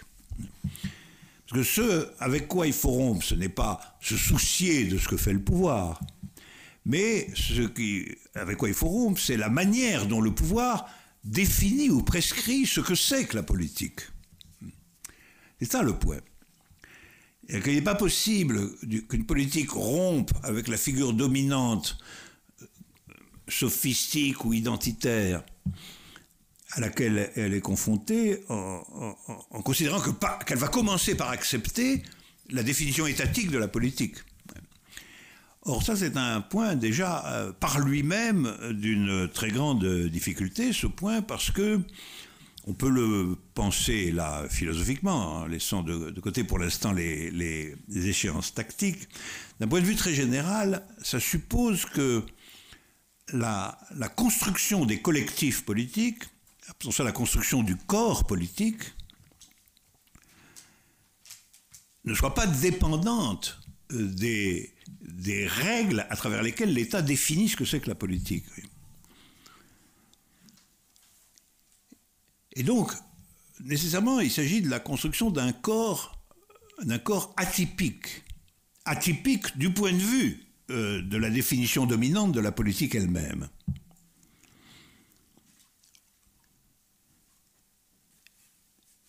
Et c'est pour cela, naturellement, qu'en général, euh, même je pense de façon ça ne peut s'originer que dans un événement. C'est-à-dire dans quelque chose qui, qui va déplacer suffisamment les lignes générales pour que puisse s'y glisser, puisse s'y initier un, processus qui, qui justement n'aura pas à, à, trouver son origine dans l'État. Si vous, si, vous, si vous voulez que la politique ne trouve pas son origine dans l'État, et, si elle y trouve son origine, elle y trouve aussi sa destination. Hein. Si, l'origine de la politique c'est l'État, alors le, but de la politique c'est de prendre le pouvoir d'État, voilà, circulaire, donc et tout. Eh bien, il faut bien que ça vienne d'ailleurs. Il faut donc bien que ça vienne d'une ouverture qui a été constituée et créée précisément en dehors des régulations prescrites par l'État. Or ça, sous une forme ou sous une autre, un événement. On a parlé longuement l'année dernière de, à cet égard des événements dans les pays arabes. mais la, force de tout cela, et vous le, vous le voyez bien, c'est que, c'est que ça assigne à un moment donné l'origine possible de la subjectivité politique à autre chose qu'à l'État.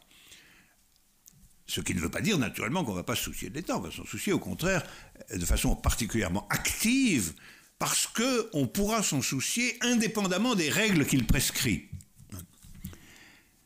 C'est pour ça que euh, euh, on ne peut pas éviter le conflit. pas éviter le conflit. On peut pas sur ce point être, être dans une vision angélique du processus politique. Parce qu'il euh, y a conflit dès lors que la régulation générale de ce que c'est que la politique est défiée, d'une certaine manière, par, ben, par des rassemblements populaires, par des manifestations inattendues, par le surgissement de nouveaux mots d'ordre, par le surgissement de nouveaux groupements, etc. etc. Donc ça, c'est le premier point, euh, qui est le point de l'indépendance par rapport à l'État. Le deuxième point, je n'y reviens pas, c'est l'abandon de l'idée de représentation. On pourra dire, en pastichant Lacan, que une politique ne s'autorise que d'elle-même. Une politique ne s'autorise d'elle-même, comme, comme, comme, comme les psychanalystes. Et elle ne représente personne, elle ne peut pas prétendre représenter quelqu'un. Si elle représente quelqu'un, alors elle va retomber dans le jeu programmatique de la représentation des intérêts de ce quelqu'un ou de ce groupe, en tant qu'on va promettre de satisfaire ou de combler ses, intérêts. Troisièmement, euh, par conséquent, la, finalité, la finalité euh, doit être libre au regard de la question de la, de la prise du pouvoir, de la prise du pouvoir d'État. Là aussi, euh, je, ne dis pas que je ne dis pas qu'on puisse euh, qu'il faille, qu'il faille à tout, à tout prix ne, pas prendre le pouvoir. Ce serait, aussi faux que de dire qu'il faut absolument le prendre. Il faut être libre par rapport à cette question. Là, vous voyez que c'est lié à ce que nous disions précédemment, parce que ça déplace la question de savoir qu'est-ce que c'est qu'une victoire en politique. Une grande question. Et on ne peut pas non plus laisser normer par l'État la question de la victoire. Ce qui serait le cas s'il n'y avait pas d'autre victoire que de s'emparer du pouvoir d'État. Ce qui est un peu la conception traditionnelle de la révolution. Mais euh, on, doit pouvoir euh, disposer d'une possibilité d'énoncer ce que c'est qu'une victoire indépendamment de la prise du pouvoir d'État sans exclure que à tel ou tel moment ou dans telle ou telle circonstance, ce soit une péripétie possible. Mais elle ne peut pas être la finalité générale et invariante de l'action politique, parce que dans ce cas-là, on retomberait en réalité sous euh, une variante de la dimension programmatique. C'est-à-dire, le programme consisterait en vérité à s'emparer du pouvoir d'État pour faire telle et telle chose. Il se peut qu'à un moment donné, on ait ce but-là. On va exclure. Mais parce que ce serait absurde de, déclarer aussi qu'il est exclu. Ça serait euh, aussi être sous cette norme.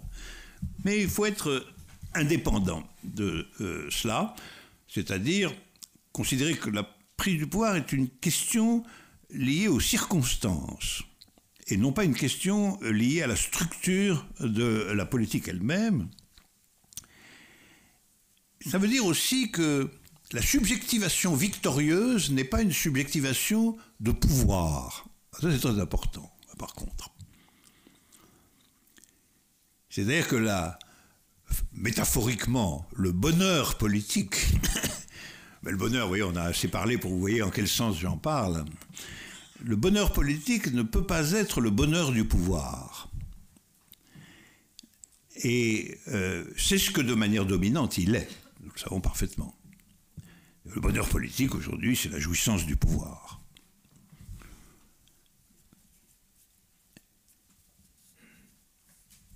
Alors, vous voyez que se détacher de ce point est plus, plus, compliqué qu'il n'en a l'air, parce que ça signifie que la figure euh, du bonheur politique se dissocie de la figure de la victoire en termes de pouvoir. Alors on revient à ce que je disais, il faut à ce moment-là que, que, le, que, le, que le bonheur soit plus dans le processus que dans les figures massives ou symboliques de son résultat. Oui. C'est-à-dire qu'il faut en finir avec la logique du résultat. Et que la politique doit pouvoir constituer une expérience de la subjectivité agrandie, et je pense que tout bonheur est l'expérience d'une subjectivité agrandie, en fait, il doit pouvoir être l'expérience d'une subjectivité agrandie selon d'autres principes ou d'autres normes que euh, la euh, victoire en termes de, pouvoir. Ça, ça, signifie, ça c'est une question très complexe, on y reviendra peut-être, qu'il faut revoir complètement la relation euh, dialectique entre politique et pouvoir, y compris du point de vue de, la subjectivité que cela détermine.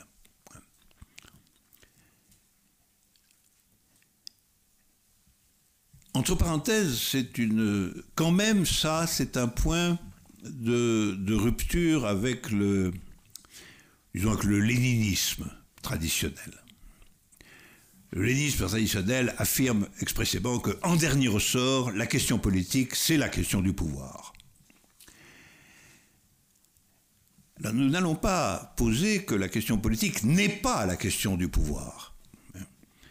Mais la, la, politique en tant que subjectivité, et finalement en tant que bonheur, ne peut pas être une subjectivité du pouvoir. Sinon, elle revient nécessairement à des figures qui euh, ne, sont pas alignées euh, sur l'immanence véritable du processus politique à lui-même, mais sont ordonnées à la question du pouvoir, ordonné à la question de l'État.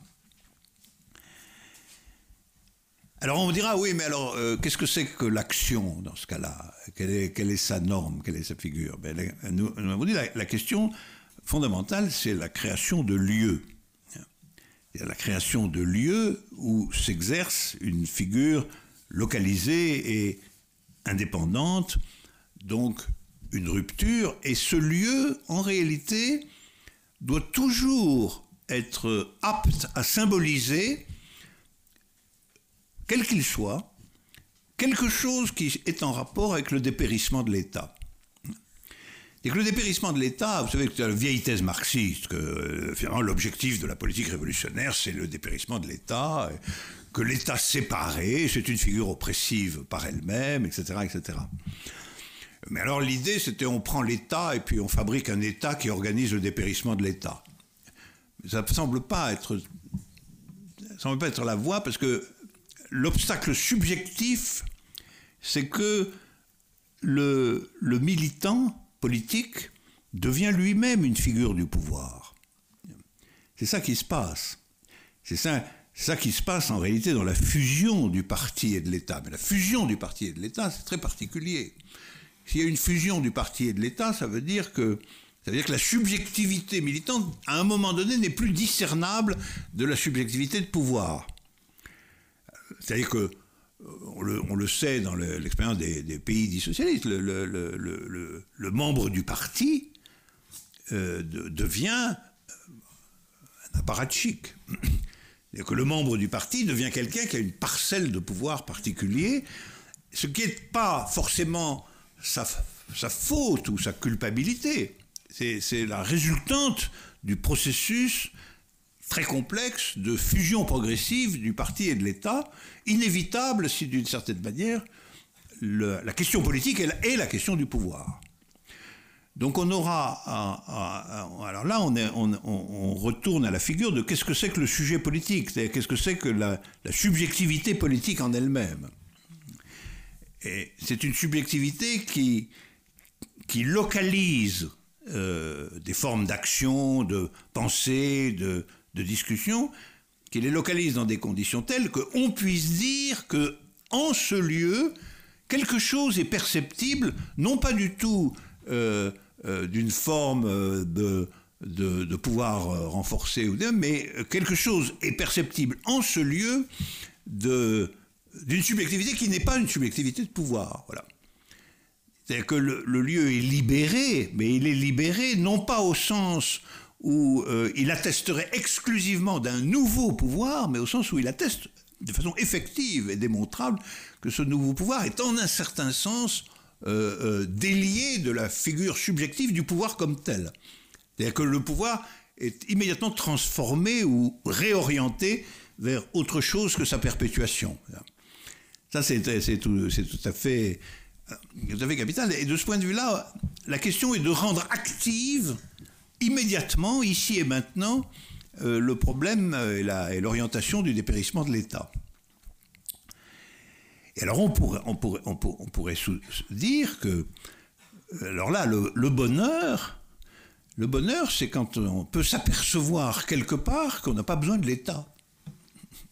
Même dans une expérience limitée, locale, particulière, et que ça peut s'élargir. Ça peut s'élargir. Parce que dépérissement de l'État, c'est ça. C'est créer des situations telles qu'il apparaît qu'on n'a pas à proprement parler besoin de l'État. Il y a besoin d'une machine séparée, euh, euh, policière, administrative, euh, constitutionnelle, abstraite, etc. Et c'est ce qui arrive quelquefois. Ça arrive quelquefois qu'on est dans une situation où on s'aperçoit, à sa grande stupeur, que là où on est, là, les choses ont été tranchées, réglées, etc., sans qu'on ait à proprement parler besoin de l'État en tant que figure séparée de l'activité politique populaire et organisée. Et c'est quand cette subjectivité qui est déliée de la fétichisation du pouvoir crée une situation réelle, une situation concrète dans laquelle tout le monde se dit bah, on n'a pas besoin de l'État, c'est là qu'on est dans le bonheur politique. Bonheur politique dont je vous signale, euh, l'écrivain Villiers de l'Isle-Adam parle avec euh, un grand brio à propos de la commune de Paris la commune de Paris, il, raconte, il raconte, euh, dans une large mesure, c'était un Paris complètement transformé. Parce que c'était un Paris dans lequel les gens étaient chez eux, tout se passait assez bien. Ah, les, Versaillais, au, au, évidemment. Mais dans, Paris, il décrit un Paris surprenant dans lequel il y avait une espèce de, calme discipline euh, interne et où euh, euh, les mesures prises par la commune étaient des mesures immédiatement qui embrayaient immédiatement sur le, mouvement et la réalité populaire. Et donc en, réalité, d'ailleurs Marx l'a parfaitement remarqué, il y avait là, embryonnairement, l'expérience heureuse de figure du dépérissement de l'État, non pas complète, mais en tant, que, en tant que la subjectivité des gens n'était pas celle d'une subjectivité qui n'avait pas besoin de l'État à proprement parler. Et la nécessité de durcir tout ça est évidemment venue de ce que les, de ce qu'on a, il y avait des gens qui voulaient les détruire. Ça, c'est évidemment une chose. Il y avait des gens qui voulaient les détruire. Donc il a bien fallu euh, a fallu organiser euh, un appareil militaire, etc., etc. Mais même cet appareil militaire, quand on regarde de près, était infiniment, sans commune mesure, euh, moins, moins séparé, moins, moins dressé contre les gens, etc., que l'appareil militaire ordinaire. C'était lui-même un appareil militaire de type nouveau.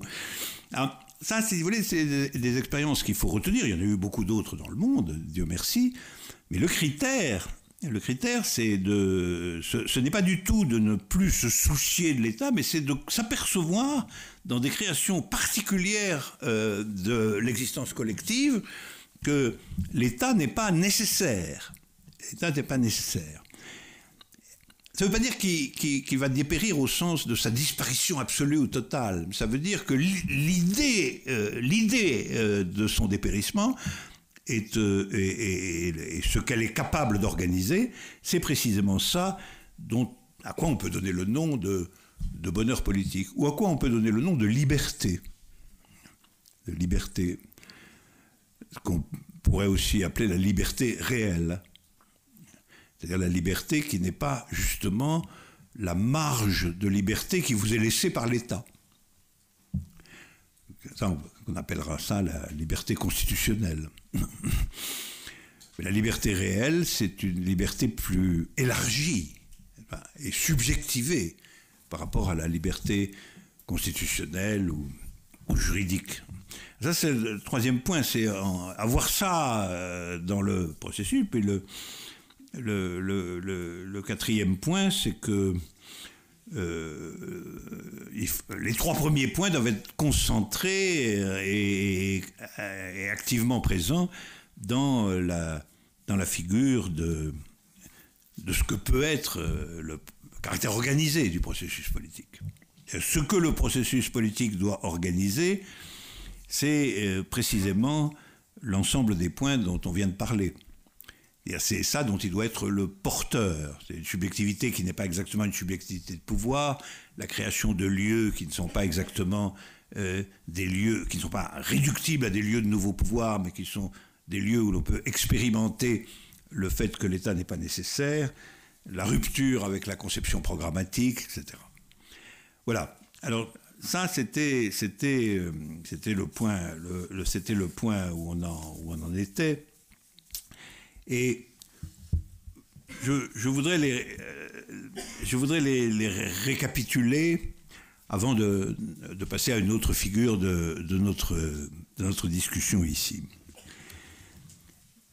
Euh, d'abord, euh, je voudrais redire que tout ceci est sous condition d'un événement, ou de plusieurs, et que le changement du monde exige un événement, pour la raison précisément qu'il ne peut pas être euh, euh, régi par les lois euh, de la situation ou les lois du monde en tant que loi étatique ou loi de pouvoir.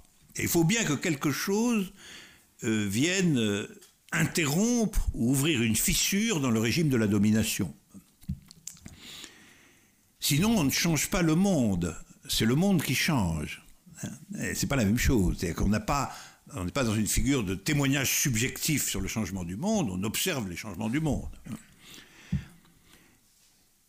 Donc, euh, euh, il faut bien un événement, mais je voudrais insister sur, sur ceci que, par ailleurs, le changement du monde ainsi conçu n'est pas réductible à un événement.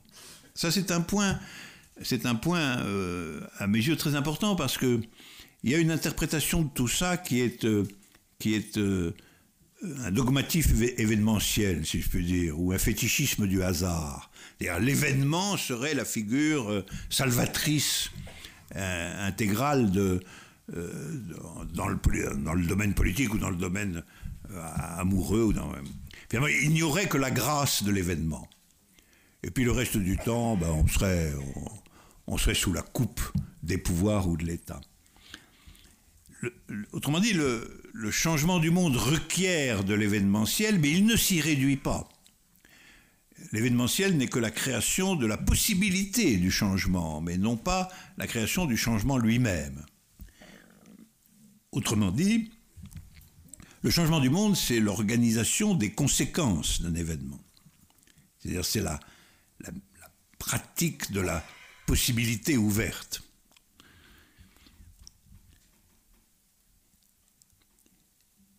Ça, c'est un point sur, lequel je veux réellement insister. Et c'est la raison pour laquelle tout changement en tant que changement subjectif réel est toujours, en un certain sens, organisé. Alors, organisé ne veut pas dire euh, qu'il y a une, chefferie, euh, une, une organisation séparée. Organisé veut dire qu'à partir du moment où vous traitez les conséquences, il y a un principe d'organisation inéluctable. L'événement ne vous donne pas cela. Il ne vous donne pas immédiatement euh, la clé de ce que va être le traitement prolongé des conséquences de la possibilité qu'il a ouverte. C'est le point qui, qui aujourd'hui, on, a parlé la dernière fois, aujourd'hui, et, donne la figure incertaine aux événements de l'année dernière. Les événements de l'année dernière euh, ont ouvert euh, dans, un certain nombre de pays des possibilités neuves, mais la question de savoir comment vont s'organiser les conséquences de cette proposition est encore ouverte. Elle est encore ouverte. Et euh, euh, euh, j'avais avancé l'idée que la procédure électorale est un excellent moyen de faire en sorte que cette organisation soit aussi difficile que possible. C'est une tentative d'une captation étatique, en réalité, du procès d'organisation des conséquences. Il faut se méfier parce que ces élections sont présentées généralement comme précisément une conséquence majeure de l'événement lui-même. La, la, propagande les présente ainsi. Or, en vérité, ce qu'on voit, et c'est pour ça que euh, le, cœur vivant des révolutionnaires euh, est entièrement soit déçu, soit hostile à ces élections, c'est que les, élections ne sont pas au régime des conséquences effectives de l'événement en tant qu'événement subjectif, elles sont une captation de ces conséquences par une figure de programmatique, par une figure qui retourne au programmatique étatique et, qui, et qui euh, au fond, propose à tout le monde de renoncer à la figure subjective du bonheur entrevu, pour rester dans la question du bonheur, qui est notre question d'aujourd'hui. Ça, c'est une chose que vous sentez très bien euh, quand vous avez l'expérience de ce qu'est un grand mouvement de masse euh, populaire. Le moment où on vous somme de renoncer non pas seulement à ce que vous pensiez, à ce que vous espériez, mais à votre subjectivité à la subjectivité nouvelle qui, était, qui s'était constituée dans cette affaire, et par conséquent que vous, que vous renonciez en effet à une, à une expérience du bonheur, euh, qui est une expérience euh, à laquelle euh, on veut vous faire renoncer parce qu'il faut retourner au bonheur calculable, à la petite pratique du, du bonheur calculable. D'ailleurs, c'est pas étonnant que dans les élections, on calcule, on compte. D'abord parce que tous les partis font des programmes, puis après on compte les voix, et puis voilà. Hein. Et puis on va assortir le, pouvoir calculable au bonheur calculable. Mais quand on voit les témoignages de déception euh, de tous ceux qui ont participé à l'événement proprement dit, on comprend très bien ça. On comprend très bien que ce qui leur est demandé est insupportable parce que c'est une renonciation subjective. C'est pas simplement le fait que ça se passe pas comme ils avaient prévu, etc c'est une, une, une, pression très puissante, une, injonction d'avoir à redisposer sa subjectivité dans un moule préformé de l'extérieur. Et donc qui ne reste pas immanent à ce qui s'est passé. Alors tenir cette immanence, on pourrait dire ça, c'est ça le problème. Le problème de l'organisation, c'est tenir l'immanence subjective que l'événement avait rendue possible. La tenir aussi longtemps que possible, et la maintenir, trouver les formes de son maintien. Alors, le maintien d'une subjectivité, ça passe par des péripéties. Ça ne veut pas dire qu'on continue à faire la même chose, bien au contraire. Ça ne veut pas dire qu'on ne peut maintenir la subjectivité qu'en continuant à se rassembler euh, dans les mêmes endroits, etc.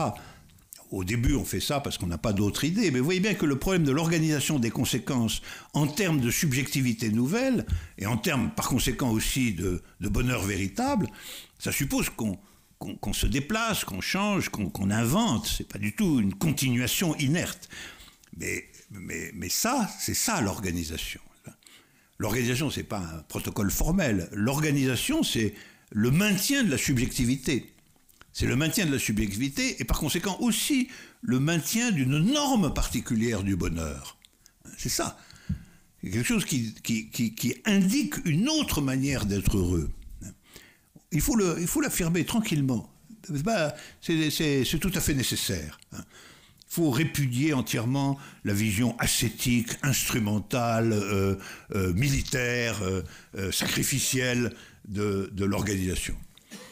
L'organisation, c'est magnifique. Bah, c'est pas du tout on marche au pas cadencé euh, euh, comme instrument d'un programme. Ça, c'est une image dégénérée. C'est une image absolument dégénérée. Euh, organisation, ça signifie traiter l'espace ouvert par un événement de telle sorte que la figure subjective et la proposition de bonheur qu'elle contient soient maintenues à tout prix. À tout prix. Et pour cela, il faut certainement changer de terrain, passer ailleurs, faire autre chose, voir d'autres gens. Bien sûr, c'est pas du tout. Euh, mais mais c'était extrêmement difficile. Et c'est d'autant plus difficile que, dans un premier temps, ça va contracter beaucoup ceux qui sont euh, requis de le faire, ceux qui se sentent requis de le faire. Ça va les contracter parce qu'il va y avoir. Euh, c'est autre chose qu'être dans la grâce ou la fête de l'événement. Euh, il va y avoir tous ceux qui, comme la, comme la figure de fête est finie, ils ont la gueule de bois, et puis, euh, euh, on les, on les voit plus, quoi. Et donc ça, ça aussi, ça, ça exerce une pression connue sur les, les lendemains de fête, les lendemains de fête que sont malgré tout aussi les lendemains de grands mouvements de masse. Alors tous ceux qui disent oh bah, finalement ça n'a rien donné. Évidemment ça n'a rien donné parce que ce que ça ce que ça a donné c'est eux. Alors si eux disent que ça n'a rien donné, ils décident que ça donne rien. C'est ça le point. Donc pour vous décider, si vous décidez que ça donne quelque chose, eh ça donne quelque chose. Mais pour ça, il faut, créer la, subjectivité de la continuation. C'est le premier point que je voulais mettre en évidence.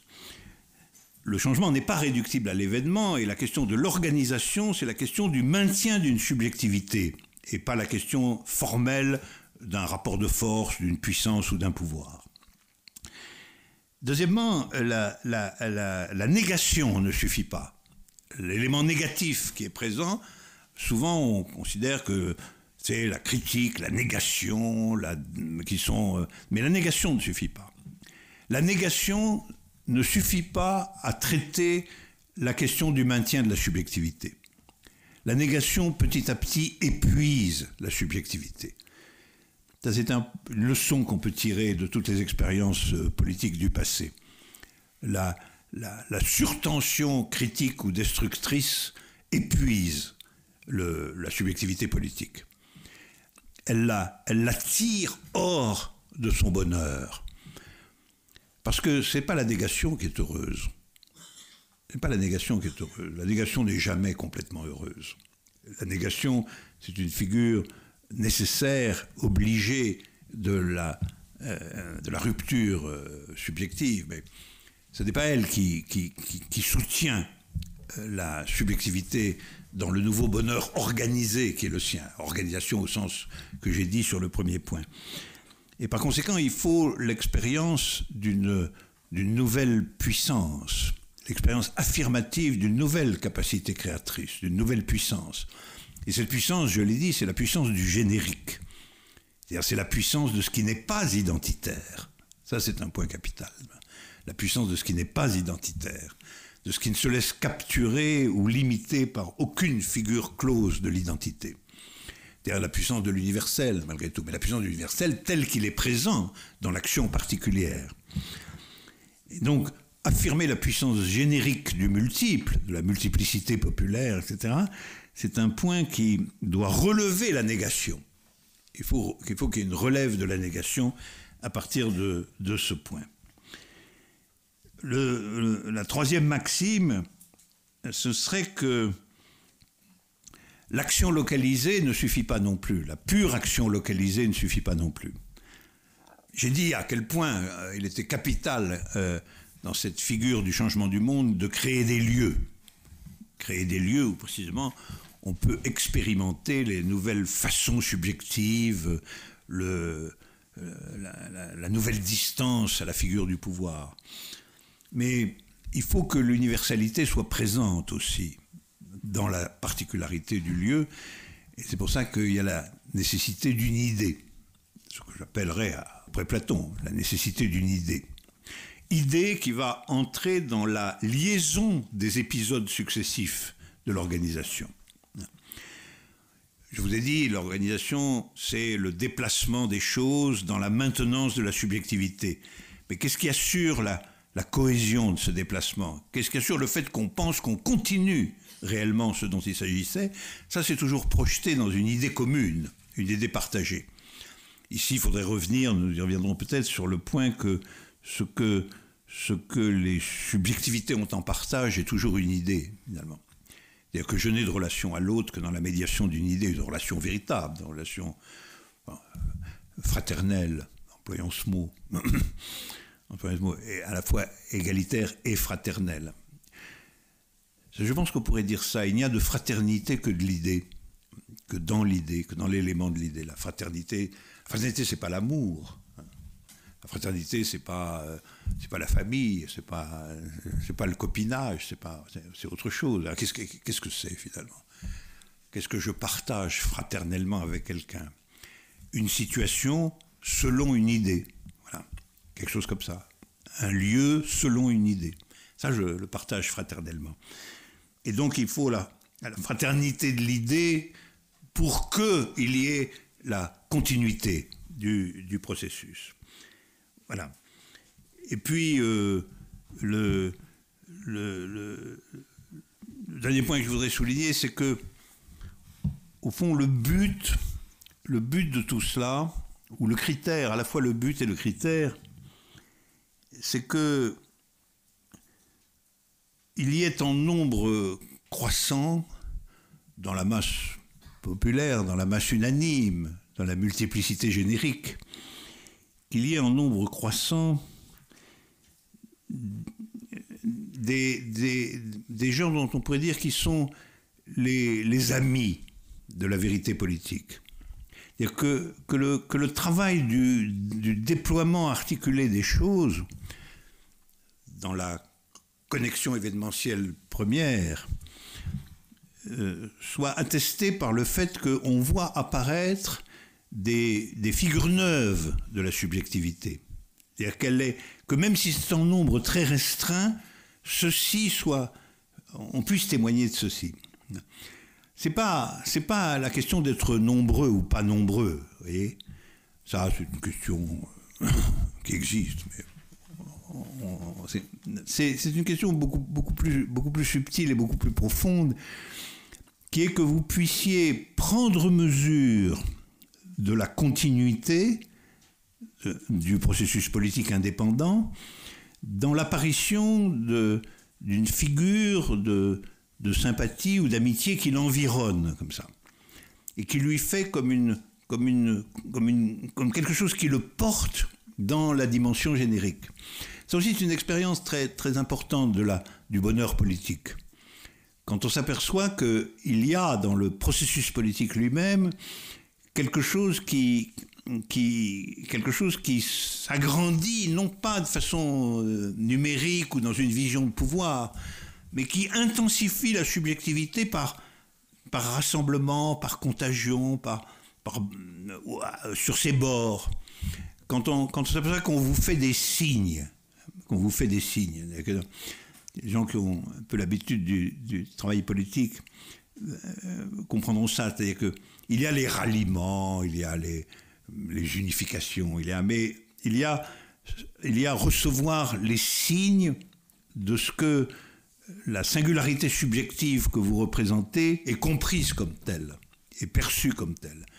Et qu'elle n'est pas perçue comme une manie, une pathologie, mais qu'elle est perçue comme quelque chose que peut-être on ne décidera pas tout de suite de devenir, mais auquel on fera signe euh, comme, euh, dans, euh, comme, comme quelqu'un qui, qui, au fond, euh, euh, veut, veut, être et veut se manifester comme un ami de la vérité, même s'il n'est pas encore euh, dans la décision d'en être un agent. Et, ça, c'est très important. C'est-à-dire, lorsque vous vous rendez compte que autour de ce que vous faites, et du lieu que vous avez construit, de la liberté que vous avez inventée, de la figure du bonheur que vous avez renouvelée, il y a des gens pour qui tout cela est un signe d'existence. C'est un signe, un signe d'existence possible, un signe de bonheur possible, un signe affirmatif qui peut être tout à fait ténu, mais qui est, qui est, qui est donné. Quand vous avez donc la, conviction que ce que vous faites relève l'inexistence générale, c'est-à-dire la relève euh, sans, sans prétendre la représenter du tout, mais que des signes vous viennent de ce que ce qui est tenu en général comme rien du tout, comme inexistant, parce que vous existez, on vient à penser qu'il peut exister, et qu'il fait signe, qu'il fait signe de cela. Et alors, euh, je tiens terminer sur cela que je voudrais nuancer euh, la prochaine fois, mais par, un texte de Brecht qui est expressément consacré à cela. C'est un, texte tout à, fait, tout à fait étonnant, qui a un titre assez compliqué.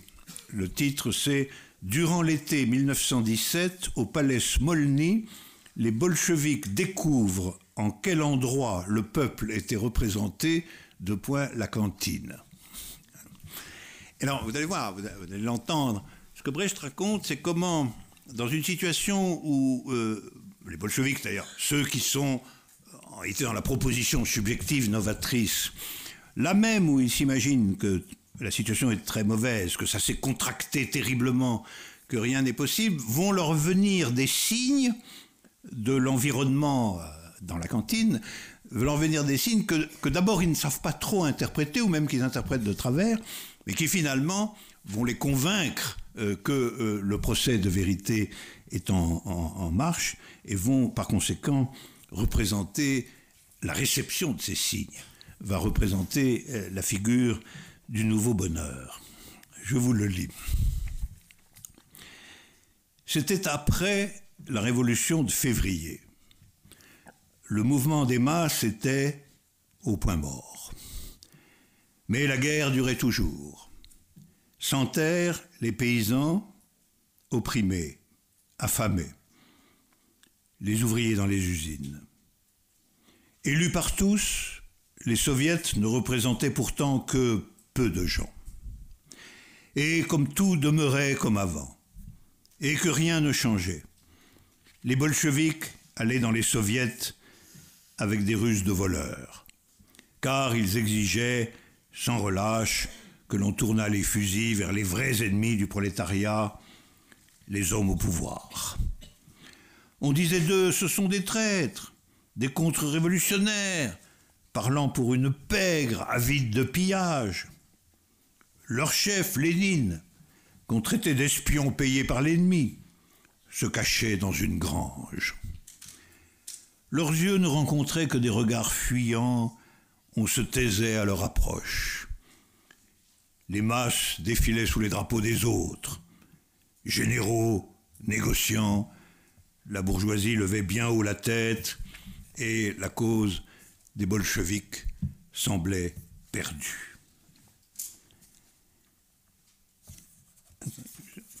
Or donc, en ce temps-là, ils faisaient leur travail, comme à leur habitude. Insoucieux des cris, ils remarquaient à peine la défection de ceux pour qui ils combattaient. Au contraire, ils intervenaient sans relâche, revenant à leur charge et sans plaindre leur peine pour les plus malheureux. Mais ils portaient grande attention, ils le disent eux-mêmes, au petit fait suivant. À la cantine du palais Smolny, quand on distribuait les vivres, le thé, la soupe aux choux, ils remarquèrent que le cantinier du comité exécutif, un soldat, donnait aux bolcheviks du thé beaucoup plus chaud et de meilleurs sandwichs qu'aux autres. Et en les leur tendant, ils fuyaient leur regard. Ils comprirent. Cet homme sympathisait avec eux, mais le dissimulait devant ses supérieurs. Et comme lui, penchaient de leur côté gardiens, courriers et sentinelles, le petit personnel du palais Smolny. En le constatant, ils se dirent Notre cause est à moitié gagnée. Le moindre signe de ces gens, l'intonation d'un mot ou un simple regard, un silence peut-être, ou des yeux détournés, leur semblait important. Que ces hommes disent les bolcheviks sont nos amis était leur objectif unique. Voilà, sur l'organisation. Merci.